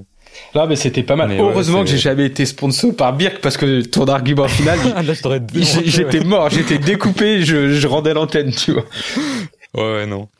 Non, non, mais c'est que c'était, enfin, c'est, c'est un truc qui, qui, qui peut avoir ses, ses, ses avantages, ses inconvénients, mais il n'y a pas de solution, mais au final, je trouve quand même que c'est une paire qui peut être sympa, genre, tu sais, l'été et tout, pour pas se prendre la tête. Un peu comme tu disais avec la slip-on, bah, c'est un peu le, ce penchant-là, mais de la sandalette, tu vois, genre, où tu dis, euh, j'enfile juste et, euh, t'as pas, pas 10 000 questions à te poser, genre, tu sais, tu sais pas quelle paire tu prends, bah, en fait, tu prends juste ça et c'est tout, il n'y a pas de, y a pas de problème. Et tu, tu peux aller un peu où tu veux avec, hein, c'est assez polyvalent, au final. Ouais. Euh, oui, moi, c'est enfin, ce que j'avais dit au premier, au premier épisode, ce que je trouve vraiment intéressant de, de- dans ce genre de paire, c'est de la prendre avec toi euh, quand tu sors de chez toi, justement. Ben, pas quand tu vas sortir les poubelles, hein, mais quand tu pars à l'extérieur, en voyage, en, va- Mhm. enfin un week-end, etc. C'est assez c'est assez intéressant comme paire. Euh, ça, ça ça te permet d'avoir euh, allez, enfin, de de pouvoir enlever euh, ta, la, la, la godasse que t'as au pied toute la journée et d'avoir ça après tranquillement dans ton lieu de, vigi- de. Ouais. Bah, c'est vrai que tu parlais de confort en plus beau, mais c'est c'est encore plus l'été, je trouve, parce que tu sais, euh, avec les chaussettes et tout, euh, t'es quand même enfermé d'une certaine manière, mais genre quand c'est euh, l'été et que t'as vraiment le pied à l'air, là, c'est c'est autre chose, tu vois. Ouais. Ça n'a pas vraiment la même sensation que dans une sneakers. Et là, pour le coup, je, je peux pas dire grand chose en termes de confort, c'est impossible de battre, tu vois, c'est comme être pieds nus. Enfin, Ouais. Là, bah, en fait, le truc, c'est que tu vois, il y a un truc que j'adore faire, c'est que j'ai pas besoin qu'il fasse ultra chaud pour euh, être en short. Gourka. Non, je déconne. En jean. Mais donc, du coup, tu vois, moi, j'adore être en short en jean, par exemple. Un gros hoodie, euh, une paire de chaussettes un peu épaisse. En plus, là, maintenant, j'ai des Anonymous et tout, donc euh, j'en avais pas des aussi cool. Et c'est chouette. Et je mets une paire de birks, tu vois. Et euh, j'aime j'aime me balader dans le jardin quand je suis chez mes parents avec Bernard, tu vois, je joue et tout. Et je sais pas, j'ai j'ai un sentiment de liberté, tu vois, qui est pas comme quand je suis dans une paire de pompes. Après, j'ai des pieds qui s'abîment vite et tout, etc. Mais euh, et j'aime, c'est vrai que j'aime bien l'esthétique et c'est clairement du superflu. Et t'avais raison, hein, à ceux, à ceux et celles qui nous écoutent, euh, si vous aimez pas plus que ça, non, n'achetez pas, ça sert à rien. C'est pas un besoin, mais c'est un petit plaisir que j'ai, euh, que j'ai et que j'ai particulièrement développé avec les treks où j'avais les pieds flingués à la fin des, à la fin de, bah, de chaque journée de marche et bah, le, le moment en birk, c'était un peu le c'était un grand câlin quoi Ouais. que tu te faisais à toi-même et euh, du coup c'est vrai que j'ai j'ai pris le pli et, et j'aime bien ce ce mood c'est c'est peut-être parce que je deviens vieux aussi hein cube euh, on a 10 ans de moins et euh, j'aurais pas tenu ce discours là à ton âge tu vois donc il y a y a y a ça aussi même si la mode a évolué et tout et que ça joue Ouais. mais euh, Non, par contre, un truc qui est cool, c'est euh, c'est les matériaux, parce que tu sais, souvent les claquettes, c'est du plastique et c'est pas ouf, quoi. Mais là, t'as quand même un peu du cuir et des trucs qui sont un peu plus sympas, et c'est vrai que pour ça, je... si t'as déjà des, des, des, des trucs dans ce style-là, autant, autant euh, upgrade sur des birks, et t'as quand même un truc qui est un peu plus, un peu plus présentable, entre guillemets, et qui est plus sympa euh, en termes de, de production aussi, enfin, tu vois, c'est... ouais enfin bon voilà On a fait un peu le tour, je pense, de la ouais birk chaussette. on passe au coup de cœur coup de gueule Il faudra que vous... Ouais, ouais, on peut passer au coup de gueule. J'allais dire, juste dire, euh, bah, vous nous donnerez votre avis sur Insta, comme on avait fait. Je Ouais. pense que t'avais fait un sondage aussi, je sais, parce que sur le dernier, euh, bah, vu- le premier procès. Bah on, l'avait pas fait, mais on était un peu à la ramasse sur Insta. Donc là, ce qu'on va faire maintenant, c'est que bah, vous nous avez donné plein d'idées. Donc là, en gros, on a un stock d'idées euh, colossal sur le procès. On sera mieux organisé pour les prochains. à chaque fois, on, on piochera, on piochera dans les propositions et on vous soumettra deux thèmes et en nous, en nous demandant qui défend, qui attaque, parce que là, c'était un peu décousu. Ouais, on le fera en avance. Ouais. Là, on était à l'arrache, Ouais. mais. Et on, et on vous soumettra le, le verdict, ce sera vous les, les jurés. Donc là, ce qu'on va faire quand le podcast va sortir, c'est euh, un jour ou deux après le- la sortie où on vous l'aura annoncé, on vous laissera voter sur Insta euh, juste pour le fun, voir euh, voir quelle cause, euh, parce qu'on s'en fout de qui a défendu, qui a attaqué, mais voir quelle cause l'emporte pour vous, c'est plus ça. Carrément, carrément. Bon, ben, c'était cool. hein. On va, on va passer au, au coup de cœur, coup de gueule, si vous en avez. J'en ai. Est-ce que tu veux parler, Rémi J'en ai un. Mais je veux parler de quoi? Bah, est-ce que t'as des Des coups de cœur coup... Non, coup de cœur, coup de gueule. J'en ai un qui est certainement en rapport avec ce temps de merde, ça on l'aura pas dit, hein, euh, qui est, euh, en fait c'est plus un coloris euh, que que qu'une pièce à proprement dit. C'est le euh, chez euh, Norwegian Rain, le camo qu'ils ont euh, qu'ils ont sorti cette saison-ci, euh, qui est euh, qui est de toute beauté. Donc Norwegian Rain c'est une marque qui est spécialisée dans dans des manteaux de pluie principe à la, base, mais qui a une, une, inspi- une- une inspiration plus que forte sur des, vêtements japonais type kimono bien bien long, bien bien bien ample. Ils ont sorti ici, notamment sur le modèle Rancho et sur le rive gauche, qu'on mettra en description euh, du podcast. Euh, un, un coloris, euh, j'adore les camos, hein, un camo qui que je trouve sympa. Le problème des camos, c'est que souvent ça fait trop militaire ou trop premier degré, et quand tu commences, soit t'aimes bien le camo d'origine, le donc le pure army, euh, soit euh, les marques tentent d'en développer un, mais c'est parfois un peu cheap. Et celui-là, je le trouve assez réussi. Mais je l'ai pas vu en vrai, malheureusement. Alors, euh, je voulais aller regarder. Bon, je crois que tu l'as vu. Ouais, je voulais aller regarder le nouveau, donc j'ai tapé Norwegian Rain Show euh, dans Google. La première, je me tape que des pubs d'annonces de bonne gueule pour leur truc Raincoat. Bref, ça c'était la petite pub, c'est relou. Alors je rentre dans Rain Show. En fait, ils en avaient sorti un l'année dernière. Ouais, ils ont- premier camo qui était un camo qui était rouge, mais je le trouvais un peu, enfin, il fallait être, euh, ouais, il fa- fallait quand même s'habiller en, en, en poteau d'utilisation pour, euh, pour le porter. Mais le dernier, je le trouve beaucoup plus sympa. Bah alors là, c'est le, c'est celui avec euh, du vert. Vert, ou- noir Parce qu'en et- fait, il y en a, il y en a beaucoup des. Beige et marron. Il appelle ça camo green. Il y en a qu'un. Ouais, bah, Ouais, bah, je le connais. Parce qu'il y en a aussi un, il y en a aussi un à, à, qui est avec plus de beige. Tu vois, là, il y a le vert avec plus de vert, il y a avec le plus de beige et il y a le rouge. Ah, moi, j'en vois. euh, Bah, il- ouais, mais il y est pas là, c'est pour ça, parce que c'est celui que je voulais acheter, celui que je voulais m'offrir. Du coup, lui, je l'ai vu. En fait, ce qui- il est exceptionnellement beau le camo de, de Norwegian Rain, parce qu'en fait, quand tu le regardes de très près, je sais pas si on le voit sur le site, il mélange en fait des fleurs dedans. Et euh, Ouais, ouais. à la base, c'est un camo qui est fait à la main, je crois, si je dis pas une énorme ânerie plus. On le voit mieux sur, euh, il y a un bucket hat, euh, sur, Ouais. euh, qui, qui le reprend aussi. Et, euh, on, le, on le voit mieux dessus. Enfin, et on voit plus de détails parce que dans la couleur de, de du, dans le vert du moins, euh, il y a encore des détails euh, qui sont, je sais pas si je vais dire floraux ou pas, mais on voit bien qu'il y a des traits en plus qui sont marqués, donc c'est pas juste des couleurs, il y a encore des détails Non, mais c'est à que c'est sympa de parce qu'il y a deux lectures, un peu le truc de loin, tu le vois, c'est un camo qui est beau, mais qui reste un camo. Et de près, t'as vraiment. On dirait un. RDL Et de près, classique. t'as vraiment de la- une texture qui est. notamment sur les, les parties vertes, où t'as vraiment ce côté un peu feuille, euh, fleurs, etc. qui est assez sympa. Et c'est vrai que c'est- vraiment beau de près. Ouais, il est, il est, il est très subtil au final. Et euh, ouais, bah c'est, c'est un de mes do depuis deux trois mois. J'ai, rencontré la, la nana qui tient le, le shop à Paris, qui est une crème et le mood du magasin, le, un peu comme les créateurs, qui, ça, enfin, ça se voit, qui dégage une certaine sympathie et, enfin, c'est une marque en tout point qui, qui mérite euh, un achat, euh, un achat déraisonné économiquement parlant. Bah, il y a une belle patte, hein. Il y a une très belle patte stylistique. Putain, il m'aurait tellement été utile cette saison en plus et en fait ça a fermé au moment où j'avais le budget pour. enfin bref. C'est c'est un dédouante mais je le voulais en beige, il, est, il existe dans une euh, avec du beige, du blanc, des donc des tons plus désertes. Oui, euh, c'est c'est assez particulier. C'est dégueulasse pour les gens qui habitent pas d'ailleurs dans les endroits où il y a des magasins. Bah, je- mais les, toutes les boutiques ont toujours des pièces qui sont pas disponibles euh, en e-shop. Ouais. Bah c'est ça, ce qui est bien c'est que ça ça valorise aussi encore un peu les boutiques physiques et euh, Oui, Ouais. oui, oui, oui. Après, ça, c'est ma frustration euh, de, de, de, de, de type euh, hors agglomération. Mais, et ça euh, tu peux mais c'est très bien. Au final, c'est très bien. Moi, je, je- que, que des, que des shops, oui, des propositions pour les clients qui viennent. Euh, euh, allez, IR- IRL. Hein. Ouais. C'est, euh, c'est quand même quelque chose qui est, qui, qui est bien. Ça, ça donne une, une plus-value à l'endroit. Et puis, comme tu dis, euh, les, enfin, les, les, les shops euh, Neuf et Jeanne Reine sont connus pour leur CETIS. très clairement. Et je n'ai pas de coup de gueule. Moi j'ai un coup de gueule, un coup de cœur. Est-ce que Cube tu veux d'abord passer? Je pense que c'est bien que je termine. Ok. Euh, bah ouais, j'ai un petit coup de cœur. euh, ça a rien à voir avec. euh, Enfin, si, ça a un rapport avec la SAP, etc. Mais en gros, c'est pas une marque, c'est euh, la copine de mon frère qui a fait des sérigraphies euh, euh, pour son anniversaire pour des, sur des t-shirts. En fait, elle est illustratrice à la base. Et elle m'a envoyé un tote bag qu'elle a fait avec une sérigraphie dessus, euh, que je trouve hyper sympa, hyper, euh, hyper cool. Et voilà, je voulais juste lui, lui faire un petit. euh, un petit euh, coucou euh, parce que je pense qu'elle nous écoute euh, elle est espagnole mais euh, elle- elle- pour travailler son français elle nous écoute en fait du coup euh, Ah, j'allais dire j'ai rien j'ai rien j'avais dit que j'avais rien Ah oui. compris mais en fait euh, OK parce que tu nous avais parlé de ça Ah ouais. en disant que ça venait d'Espagne mais j'avais pas en calé fait que ça euh, venait en gros euh, ils se sont de rencontrés euh, pendant leurs études mais là elle a dû repartir chez elle parce qu'elle a fini ses études. Avec le Covid bon elle est un peu bloquée chez elle et mon frère est bloqué ici. Euh, et du coup ben euh, elle nous a envoyé des- euh, un colis tu vois et là-dedans elle nous a envoyé ce, ce, ce tote bag qui est super cool.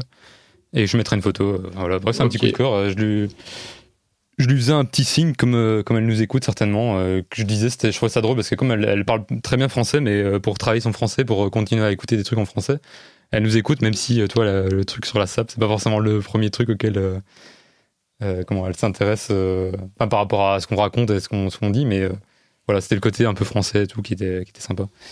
Donc voilà je mettrai son Insta et tout c'est assez cool. Francophone Ouais. monsieur francophone. Elle a un style hyper épuré, hyper, hyper minimaliste et bah, je sais pas, ça me parle beaucoup. J'aime bien. euh, c'est pas parce que je la connais, mais je l'ai- vraiment j'aime bien le, le, le projet, enfin ce qu'elle ce qu'elle fait et tout. Donc euh, donc je trouve ça cool de- d'en parler un peu. Et puis voilà. On mettra tout ça euh, dans l'article. On ira Ouais. regarder. Bon ben euh, voilà, j'ai pas vraiment de coup de gueule. euh. Donc je te laisse. Allez, enchaîner. à moi du coup. Putain, je sens que ça va être chaud. Non, non, du tout. Mon petit coup de cœur, c'est euh, c'est ma lenteur. En fait, j'achète énormément de trucs qui parfois euh, restent 3 4 ans dans un tiroir ou sur un cintre avant que j'en fasse quelque chose. Et euh, il y a Oh, y a- Toi et moi, nous nous comprenons. il y a cinq ans, euh, j'avais chiné un truc au Japon, euh, une petite marque japonaise. Voilà. Euh, c'était un collier, euh, bref, c'était un collier avec pas, pas mal de petits de petits trucs. Il y avait il y avait un peu de turquoise, euh, il y avait une partie des petits trucs en argent, une sorte d'épingle, etc. Des pierres qui étaient sur un collier militaire, tu sais, le- avec les petites boules là. J'ai perdu le nom. Et euh, trop court, donc je l'avais jamais mis. Et en fait, je m'étais toujours dit ouais, j'en ferai, un, je mélangerai avec d'autres trucs machin. Et en fait, je me suis fait un collier custom à partir de ce truc-là il y a il y a eu deux semaines. Et je ne porte plus que ça, je porte même plus mes chaînes First Arrow et tout. euh, je surkiffe mon petit set, donc c'est un truc perso et je suis très content. J'ai mélangé ça avec du Taddy Yanking. Tu me fais rire à perdre des- trucs, des- des conneries, trucs comme euh. ça. Je sais pas comment tu fais. C'est Ouais. Non, alors, ce qui, ce qui est assez drôle, c'est que je l'ai jamais oublié. C'est-à-dire que j'y pensais euh, régulièrement tous les deux, trois mois en disant, ouais, faudrait que je fasse un jour ce truc-là, puis j'ai tellement de trucs à faire, j'y ai pas pensé. Et là, l'autre jour, j'ai pris le temps, j'avais envie de changer, et j'en avais marre des colliers en cuir qui lâchaient, en fait, et je l'ai monté sur un, une sorte de lacet en, en coton qui, cla- qui lâchera pas. bon bah top. Ouais, et donc j'en suis très content. Donc voilà, je vous, il y a une il y a une photo sur le blog de toute façon, mais euh, on va beaucoup le voir euh, sur mes trucs parce que bref, c'est voilà, c'est un petit plaisir. Par contre, petit coup de gueule, euh, j'ai acheté euh, une paire de New Balance Ouais, a- fais bien gaffe à en, toi. en collab avec Aimé Léon. Doré. Ah oui, je sais de quoi tu veux parler. Donc j'ai ouais, j'ai acheté les New Balance en collab avec Aimé Léon Doré, les 1300 en pink, rose pour les non anglophones. Et euh, ça faisait longtemps que j'avais pas acheté une paire retail et ça faisait longtemps que j'avais pas été aussi déçu de quelque chose. Et euh, en fait, je comprends et en fait, ah, je dis deux fois en fait, mon éloquence encore une fois me, me dépasse. Je, je comprends le retour sur le sizing d'une, mais même si c'est pas l'objet de mon coup de gueule, j'ai longtemps été un collectionneur et j'ai eu une paire de 1300 en 2013 ou 2012 et effectivement elle est taillée gavé plus grand que les autres et en fait c'est exactement pareil. Donc en fait si tu remplis pas la paire complètement, t'as un shape à moitié lasdeg t- en fait quand t'es dans la paire t'as l'impression que ton pied tombe au bout. C'est parce qu'elle est tellement pointue et effilée que si on la, ce qui est très cool ça par contre pour le coup, c'est que si on la porte pas pile à la taille, en fait ça ça rend chum et surtout on se sent étrangement dedans. En tout cas pour les pieds comme les miens, ce qui fait que toi peut-être Rémi t'as pas eu cette sensation là parce que t'as peut-être le pied qui est tellement NBisé que tu, Le pied tu matches à chaque pied paire. à chaque paire, je veux dire, pardon. Ouais, mais donc du coup, hyper déçu, et effectivement, c'est naze de communiquer là-dessus, pourtant c'est un copain qui me l'a vendu, il m'avait prévenu, j'ai voulu tester, il me l'a vendu à prix coûtant, je me suis dit, bah au pire, je perdrai pas grand-chose. Et euh, pas hyper emballé par le rose, pas hyper emballé par le truc, et euh, là, très clairement, c'est un coup de gueule contre moi-même, en fait, j'en veux pas, N- j'en veux pas LD, j'en veux pas NB, mais un court instant, je suis retombé dans ce truc de la hype, de la sneakers, de j'ai beaucoup entendu parler de la paire, je l'ai beaucoup vu et je me suis dit bon allez, ça fait longtemps que t'as pas fait une incartade, elle est elle est made in US et tout. Et je me dis que j'ai mis j'ai mis 180 balles dans ça. Quand je vois le nombre de vestes vintage militaires que je pourrais acheter pour 180 euros ou euh, un bête de truc en seconde main que je pourrais je pourrais chiner euh, et je me suis dit mais pourquoi t'as fait ça? T'es un connard. Quand tu te tiens, t'as pris une décision, tiens-toi-y et euh, tiens-toi. Oh, ça se dit pas, c'est pas très joli. Enfin, faut que tu t'y tiennes. Et euh, je vais les revendre s'il y a quelqu'un d'intéressé. Elle est, elle est quand même très jolie, mais il faut faire du 10, il faut faire du 10 US en NB d'habitude. Moi, je fais du 9,5 US dans toutes les NB, et là, très clairement, elles sont un peu trop grandes. Et, euh, et voilà, donc euh, déçu de moi-même d'être tombé le, le temps d'un instant dans une paire que j'ai pas acheté au coup de cœur, mais où je me suis laissé séduire par le temps, en fait. Et c'est là où j'ai, j'ai été décevant et très clairement, j'ai fait un mauvais achat. Donc voilà. Et j'ai tué le podcast. Surtout Rems qui, qui, qui, qui ne réagit plus. Est-ce qu'on l'a perdu? Ah là, ça, ça a clairement fait partir du podcast. euh. Bravo. Ah putain, c'est dommage, on va devoir conclure sans Rémi. C'est Ah, incroyable. Eh, C'est c'est pas, c'est pas un trucage pour. Vous m'entendez À chaque fois. On t- Vous m'entendez on t'entend Rémi, mais on va pas embêter nos, nos amis qui nous écoutent euh, à attendre que tu Elles reviennes. me vont On parfaitement, conclut, monsieur. coup, euh, Cube. Ouais. C'était trop dur encaissé, on va, on va continuer. Ouais, c'est énorme. Chaos technique. NB et Aimé Doré attaqués par Ah son ouais, ami Rémi rend l'antenne. On va conclure là-dessus, je pense.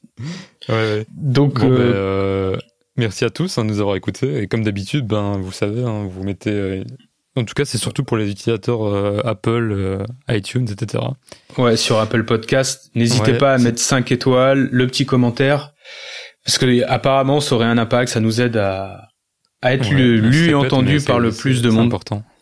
Donc voilà, merci pour votre soutien à tous les mots. Le compte Instagram va être de plus en plus actif, simplement pour Ouais. garder un peu le contact entre chaque épisode. On a été hyper content de voir euh, vos réactions sur la demande de procès. Donc voilà, merci pour le soutien. N'hésitez pas à partager et si vous avez décidé des trucs, on continue à développer le truc. Voilà, à très vite. Salut, salut. Bye bye bye.